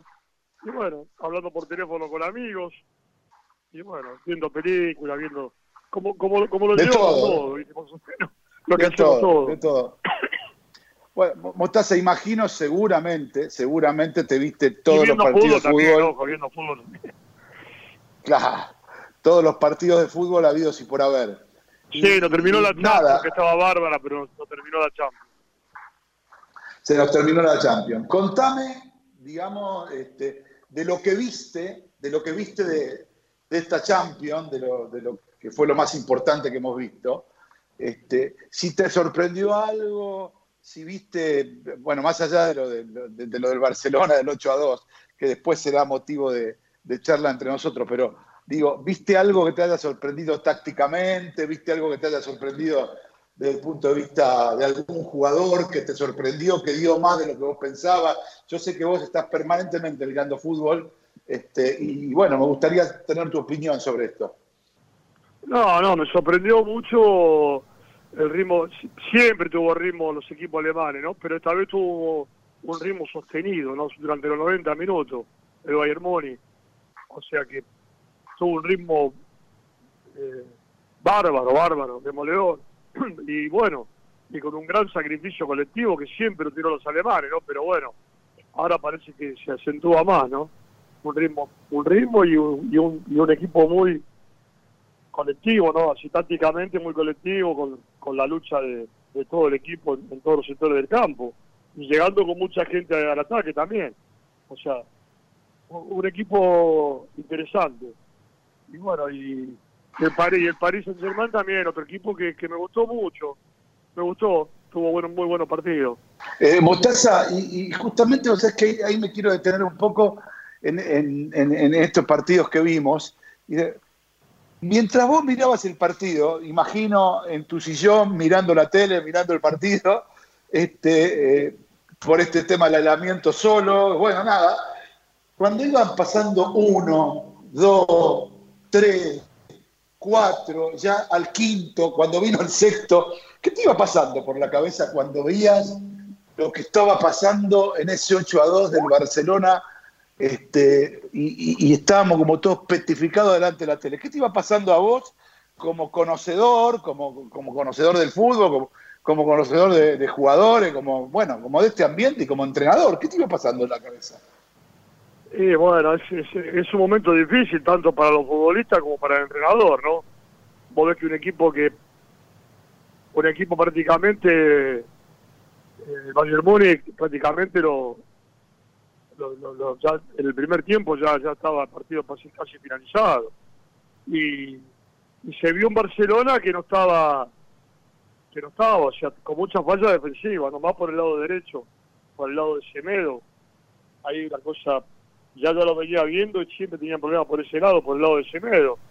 Y bueno, ahí por ese lado explotaron todo todo el potencial que tiene Bayern Múnich por el lado de Semedo, que creo que cuatro goles vinieron por ese lado, así que no estoy culpando al jugador, sino que prácticamente eh, es un lado flojo de Barcelona. Y bueno, anímicamente fue destrozando a todo el equipo, ¿no? Ahora, vos como entrenador sabés cómo son las cosas. Es decir, por ejemplo, después de un tiempo nos enteramos que Tertegen jugó lesionado. ¿Se puede dar No sabía, no, sabía Daniel, no sabía.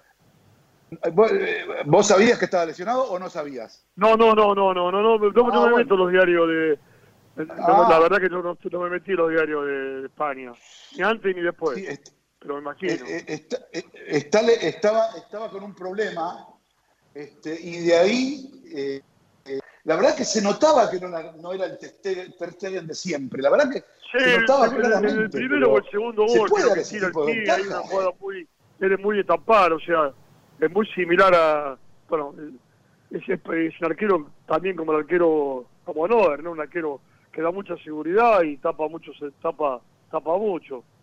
Sí, ahora, ahora que me decís estoy pensando, viste, antes no, viste, antes pareció, no me pareció.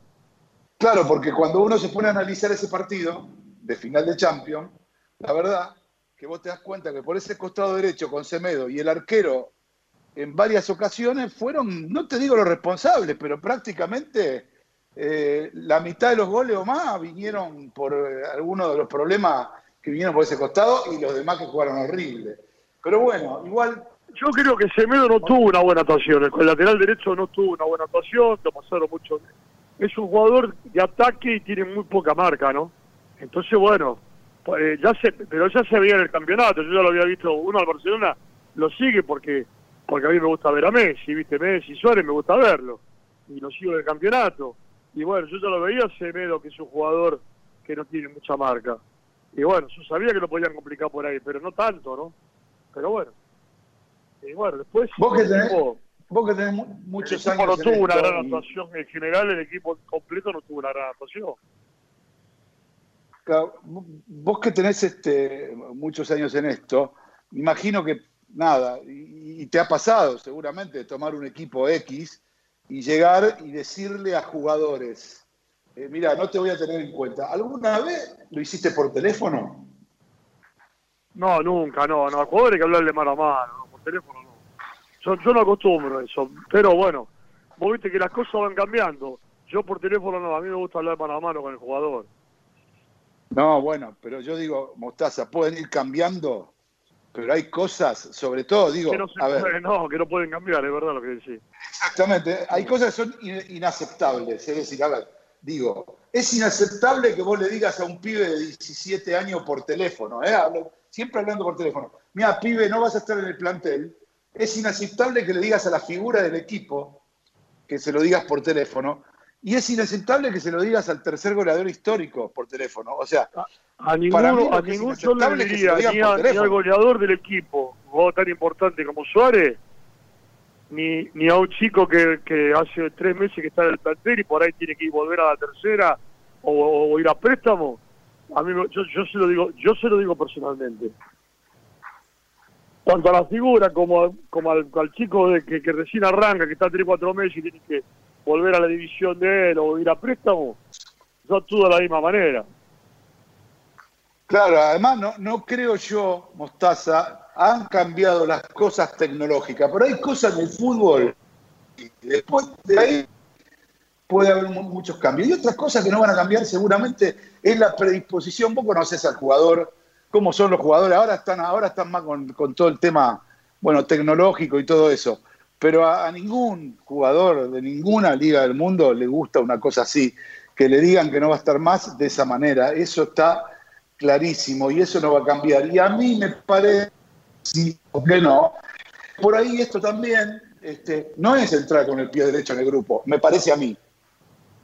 No, no, yo creo lo mismo. Hay cosas que no van a cambiar. O sea, la parte táctica, la parte de, hablarle a un jugador, la tecnología sirve mucho.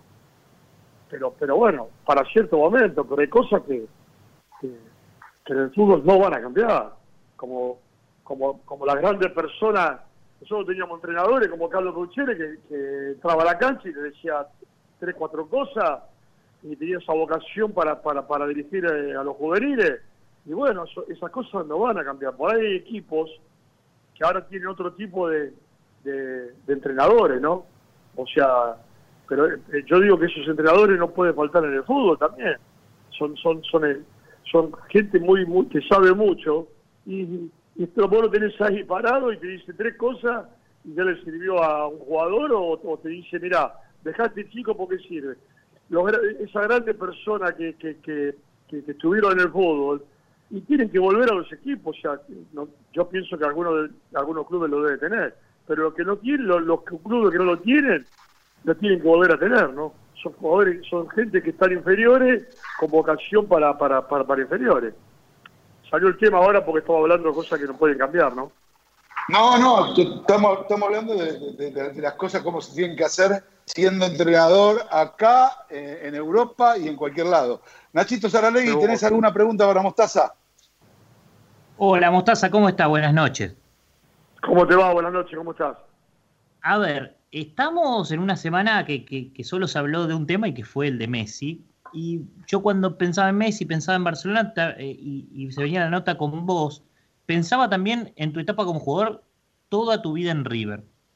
¿Cómo, o sea, vos en algún momento se te, se te planteó el poder salir? eh, ¿O por qué tomaste esa decisión? ¿Y cómo toma la decisión un jugador de pasar toda su vida en el mismo club? Bueno, yo tuve, tuve una posibilidad de irme a España en el año 76 o 77 y bueno, era el, te digo, el equipo, creo que era el Zaragoza. Y, y yo le dije a los dirigentes que no me interesaba. Después tuve el, el 74, yo no, no había jugado mucho, principio del 75 me quería independiente, bueno, después no se pusieron de acuerdo con la plata. Yo en ningún momento me quería ir, pero bueno, si, si, si el club me decía que me tenía que ir o que me vendía, yo me iba. Después la Bruna vino y me dijo que me quería que me, quería, que me, que me quedara. También me quería estudiante dos o tres veces, pero no, no me dejaron ir. O sea, no, no, se pusieron de acuerdo. Y bueno, yo feliz en River terminar de empezar la carrera y terminarla ahí, ¿no? Y bueno, me dice, a, mí me hubiese- a mí me gustaría que Messi termine la carrera en el Barcelona, como tendría que ser. Pero bueno, eso, viste, todo va cambiando y hay, hay que ver los, los problemas de adentro como son, que uno lo conoce. Pero me hubiese gustado que Messi termine la carrera en el Barcelona. Sí, porque además, Mostaza, muy buena la pregunta de Nacho. Eh, eh, Muy buena. no hay muchos casos a nivel, a nivel este, no hay muchos casos a nivel mundial, digamos, este, de jugadores que terminan, empiezan y terminan. Hay, pero no es muy común. Y menos ahora, ¿no? Claro, por eso sería lindo que Messi, que arrancó en el Barcelona, que arrancó ahí en, en las inferiores, de chiquilín, que termine la carrera ahí, que termine bien, porque se lo merece él, porque le dio un montón, el Barcelona le dio, pero Messi también le dio todo, ¿no? Y le dio campeonato, títulos, felicidades, ganó partido con el Madrid, y bueno, no me gustaría que se vaya así, como, como pareciera que se está yendo, ¿no? Perfecto, igual faltan horas todavía decisivas, que seguramente este fin de semana tendremos alguna novedad, hoy hubo reunión de abogados y esas cosas, así que faltan horas decisivas todavía sobre ese tema. Habrá que ver si se va o por ahí si no se va, veremos. Pero lo, lo concreto y lo yo, real... yo le deseo, yo- a mí me encanta como jugador, hoy es el mejor jugador del mundo y, y a mí me gustaría que él se quede ahí, termine la carrera en ese club porque se lo merece él y se lo merece el club también, ¿no? Los dos. Ok, Mostaza, tiene Juancito Anjo, que es nuestro colaborador, experto en marketing deportivo, quiere, quiere hacerte una preguntita. Juancito, dale, ¿Cómo no? adelante. ¿Cómo no? ¿Cómo no? Mostaza, un gusto. Buenas noches. El gusto mío. Eh, quería hacerte una pregunta que tiene dos, dos caras. Una es eh, que a mí me gustaría verlo a Messi retirado en Argentina, porque en definitiva es como volver a recuperar nuestros valores. A mí me duele mucho nuestro fútbol, que es un fútbol productor de grandes eh, generadores de espectáculos para otras ligas y no para la nuestra, cosa que no pasaba antes, eh, en tu época sobre todo. Y me parece que eso ha impactado a largo plazo en la selección nacional. La pregunta es, si vos, si los mejores jugadores argentinos jugaran en equipos argentinos, ¿vos pensás que la selección tendría otro resultado? Si los jugadores jugarían en equipos argentinos. Sí, si los tuvieras a disposición todo el año. Y bueno, eh, cuando yo estuve con Basile en la selección, que yo colaboraba con él, que era el técnico de él, bueno, trabajábamos la semana y, cuando vos tenés los jugadores dos tres días, dos tres veces por semana para para para para verificar cosas es, es muy importante. porque podés ahí estar trabajando cosas, lo ves más seguido, lo ves los domingos cuando juegan los equipos, y bueno, podés, podés armar algo eh, positivo, pero después, como está hoy, donde jugaste un torneo internacional, ya después te llevan todos los jugadores, así que es un poco difícil eso, pero sería muy bueno. Sí, porque la pregunta que me pasa a mí es cuando veo como lo, bien- lo bien que le va a Alemania y veo que la gran cantidad de jugadores juegan casi todo el año en un mismo equipo, mi gran pregunta es si eso tiene algo que ver o no. Sí, tiene que ver, tiene que ver porque el, porque el entrenador lo ve, ve el funcionamiento todos los domingos de, de- de cada uno y después lo tiene martes, miércoles, por ahí lo tiene, puede tener lunes, martes y miércoles. Y poniéndose de acuerdo con los entrenadores puede trabajar tranquilamente en la semana o, y, y eso ayuda mucho al rendimiento colectivo. Sí, por supuesto que sí. Total, totalmente Mostaza y ustedes lo demostraron con la Copa América del 91, los 33 partidos invictos, 93. hasta que, hasta que después de ese torneo se desmanteló, no, no se desmanteló el equipo. La mitad del equipo más fue vendido al exterior, ¿te acordás? ahí los jugadores, sí, vos te acordás, Daniel, vos estabas ahí. Eh. Por eso te digo, por eso te digo. Mostaza, nada, para, para no sacarte mucho más tiempo y, y no robarte No, más no, cosas, a- para a, menos que los muchachos quieran.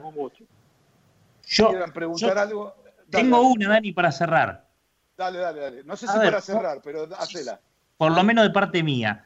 Mostaza, es el Pepe Chatruc fue el tipo, el jugador más rompe pelotas que tuviste. ¿Y es verdad que, que le, dijiste que no te imite más en la televisión? No, no le dije nada, yo no, no. No, para nada, no. ¿Cómo le dije? No. No, Pero era, no, era no, no me imita bien, pero importa que siga imitándome, no, no tengo problema. No, no jugador, eh, como jugador, un jugador muy eh, sacrificado, tuvo un año bárbaro, el 2001 tuvo un año fenomenal conmigo, después el 2002 también, o sea, jugador de todo, todo terreno del campo, un hombre, y bueno, no, no, al contrario, no, no, él respetaba como respetaban todos, y yo también a ellos, ¿no? Claro, total. Claro, eh, lo que, lo que, lo que digo, digo, debe haber pocas personas en el mundo deportivo que tengan tantos y en algunos casos tan buenos imitadores de la particular voz de mi amigo Mostaza, que tiene una particular voz que algunos hacen más o menos y otros hacen muy bien. Vos, personalmente, Mostaza, vos, ¿le das, digamos, este, le, das- le- le darías a, a- a- el número uno de tus imitadores a alguno de esos? Porque hay, hay alguno que hay alguno por lo menos. Sí, uno, que uno hay, creo que es eh, Patricio Mucio, puede ser. Pato Mucio, sí señor. El Pato, que una vez subí un taxi a la mañana, yo tenía que ir un hace, hace un año y medio, dos. Creo que estaba con, con a la mañana, en un programa de, de Novarecio a la mañana. Y subí un taxi y me dijo, Mostaza, ¿viste? Y no, que sin barbijo, ¿viste? Ahora con barbijo más o menos disimulaba un poco, ¿no? Y pero cuando me escuchan hablar no se dan cuenta quién soy. Y me dijo, no, yo pensé, hablaba, hablaste por radio recién, le digo, no, no, eso no me imita un fenómeno. Sí, Patricio Mucho lo hace muy bien, sí. Sí, es Pato, el verdad, Pato es, le verdad, dice, es ¿no? increíble. Es increíble. No sé Eh, si lo eh, nombré bien, no sé si que viene el apellido. ¿Se me pasó eso? Sí, sí. Mucio sí, sí, es, sí, Mucio. Pato es muy bueno, es muy bueno, es muy bueno. Y la verdad que, que, eh, pasa, inclusive te digo más, pasa que eh, puedes llamar a algún amigo tuyo y, y se la puede comer tranquilamente que sos vos. Sí, sí, sí, sí, perfectamente, sí, sí. Bueno, para cerrar, Mostaza, eh, nada, cuando pase todo este tema pandémico, volvemos a trabajar. No, no- no es que no estamos, estamos Ojalá, retirados. ojalá. A mí me gusta, a mí me gusta estar en el campo con los jugadores, trabajar. He trabajado Federal, Federal A, he trabajado en Pergamino, Dulajá, como estaba en Nacional B, yo no tengo problema. Mientras sea fútbol, me gusta Perfecto. trabajar. Perfecto. Eh, sabemos que hubo muchas este, propuestas últimamente, pero hay que volver al fútbol. Pero lo que tenemos que decir es claramente que nada, escuchamos oferta. Escuchamos, digo. Seguro, por ahora no sí, yo, sí, sino, tenía alguna sino que conversación Mostaza Merlo pandemia, ofertas. A eso voy. cortaron. Sí, tuve algunas conversaciones con gente de afuera antes de la pandemia, pero bueno, se cortaron, se cortaron porque, te imaginas, es, es- esto es mundial, así que se cortó. Bueno, Mostaza, nada. eh, la verdad que eh, un placer, como siempre. Gracias por atendernos esta noche, por quedarte para poder hablar este viernes a la noche con nosotros. Y nada, vamos a hacer toda fuerza para que rápidamente, eh, porque yo también lo sé, lo, lo sé porque lo veo y todo el mundo también, el que escucha la radio, cuando Mostaza va a una ciudad, cuando Mostaza va a un equipo, se revoluciona la ciudad, se revoluciona el equipo y hasta desde el punto de vista del marketing le conviene al equipo y a la ciudad tener a una, a una persona que si no estuviese Mostaza, nadie habría tenido la posibilidad de detenerse, como pasó con algunas plazas que no voy a decir porque no quiero quedar mal con, ni- con ninguna, pero es así. Así que eh, la verdad que hacemos fuerza para que rápidamente, acá o afuera, pueda estar trabajando mi amigo Mostaza. Un abrazo grande, Mostaza, y estamos al habla en cualquier momento.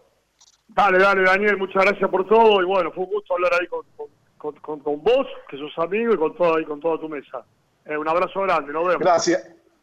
Gracias, Mostacita. Señoras, señores, eh, Mostaza Merlo, aquí en la 94.7, hablando de muchas cosas, hablando de su trabajo, hablando de la pandemia, hablando de los códigos del fútbol y fundamentalmente también hablando de que a él le gustaría que Messi se quedara en el Barcelona.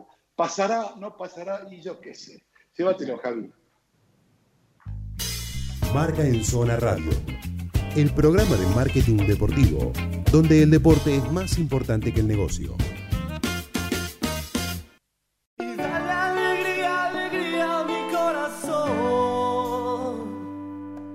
Es lo único que te pido, al menos hoy. Y dale alegría, alegría a mi corazón. Afuera se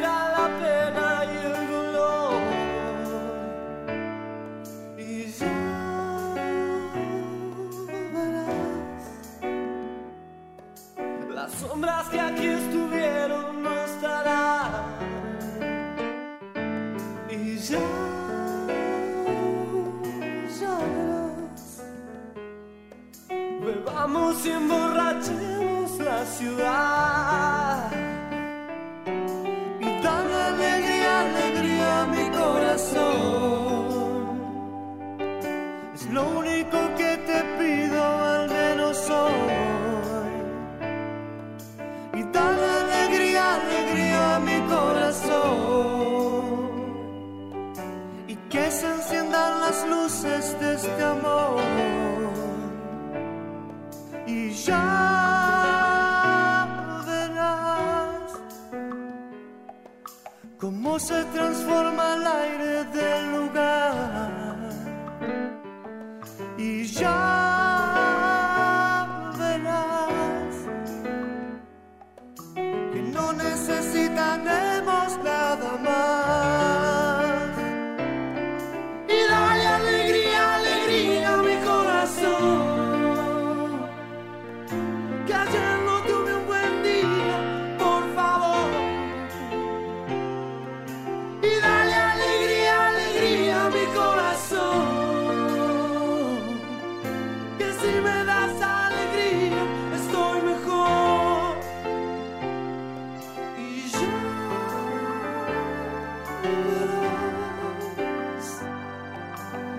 Sombras que aquí estuvieron no estarán.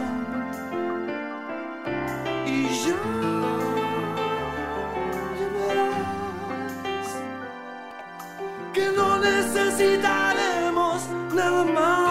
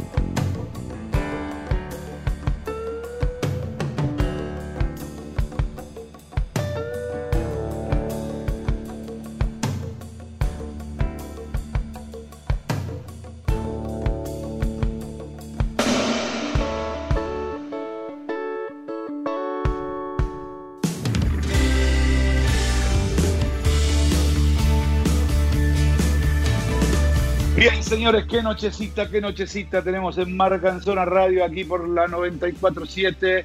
Nada, eh, quedamos con muy poquito tiempo. Excelente la onda con mostaza, lo que son los códigos, ¿no? Kuman, Kuman, ponete la carita y andá y hablá y decir que no lo querés más. ¿Sabes? Yo creo que Kuman va a durar, hablando mal y pronto, ustedes me van a entender, menos que un pedo en una mano en el Barcelona. Pero bueno, es una opinión muy personal y discúlpese el término soez. Señores, señores y señoras, señoras, chicas, chicos, chiques, nos vamos. Hasta el próximo viernes a las 22. Gracias, Juancito Anjo. Excelente, hoy brillante lo suyo. Le mando un beso, un abrazo y nos vemos la semana que viene por Marca en Zona Radio. Gracias. ¿eh? Saludos a todos, gracias. Gracias, Nachito, como siempre, brillante los aportes, todo perfecto. Gracias. Gracias a usted, saludos a todos.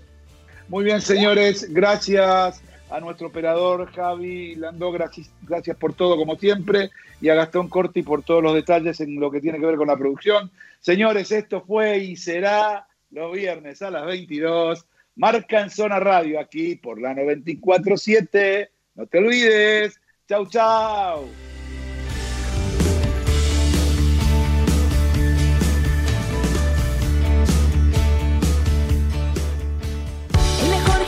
Gimnasio te espera. On Fits es de primera. En On Fits vamos a cuidarte. En On Fits venimos a encontrarte. Auspicia marca en zona Mastercard.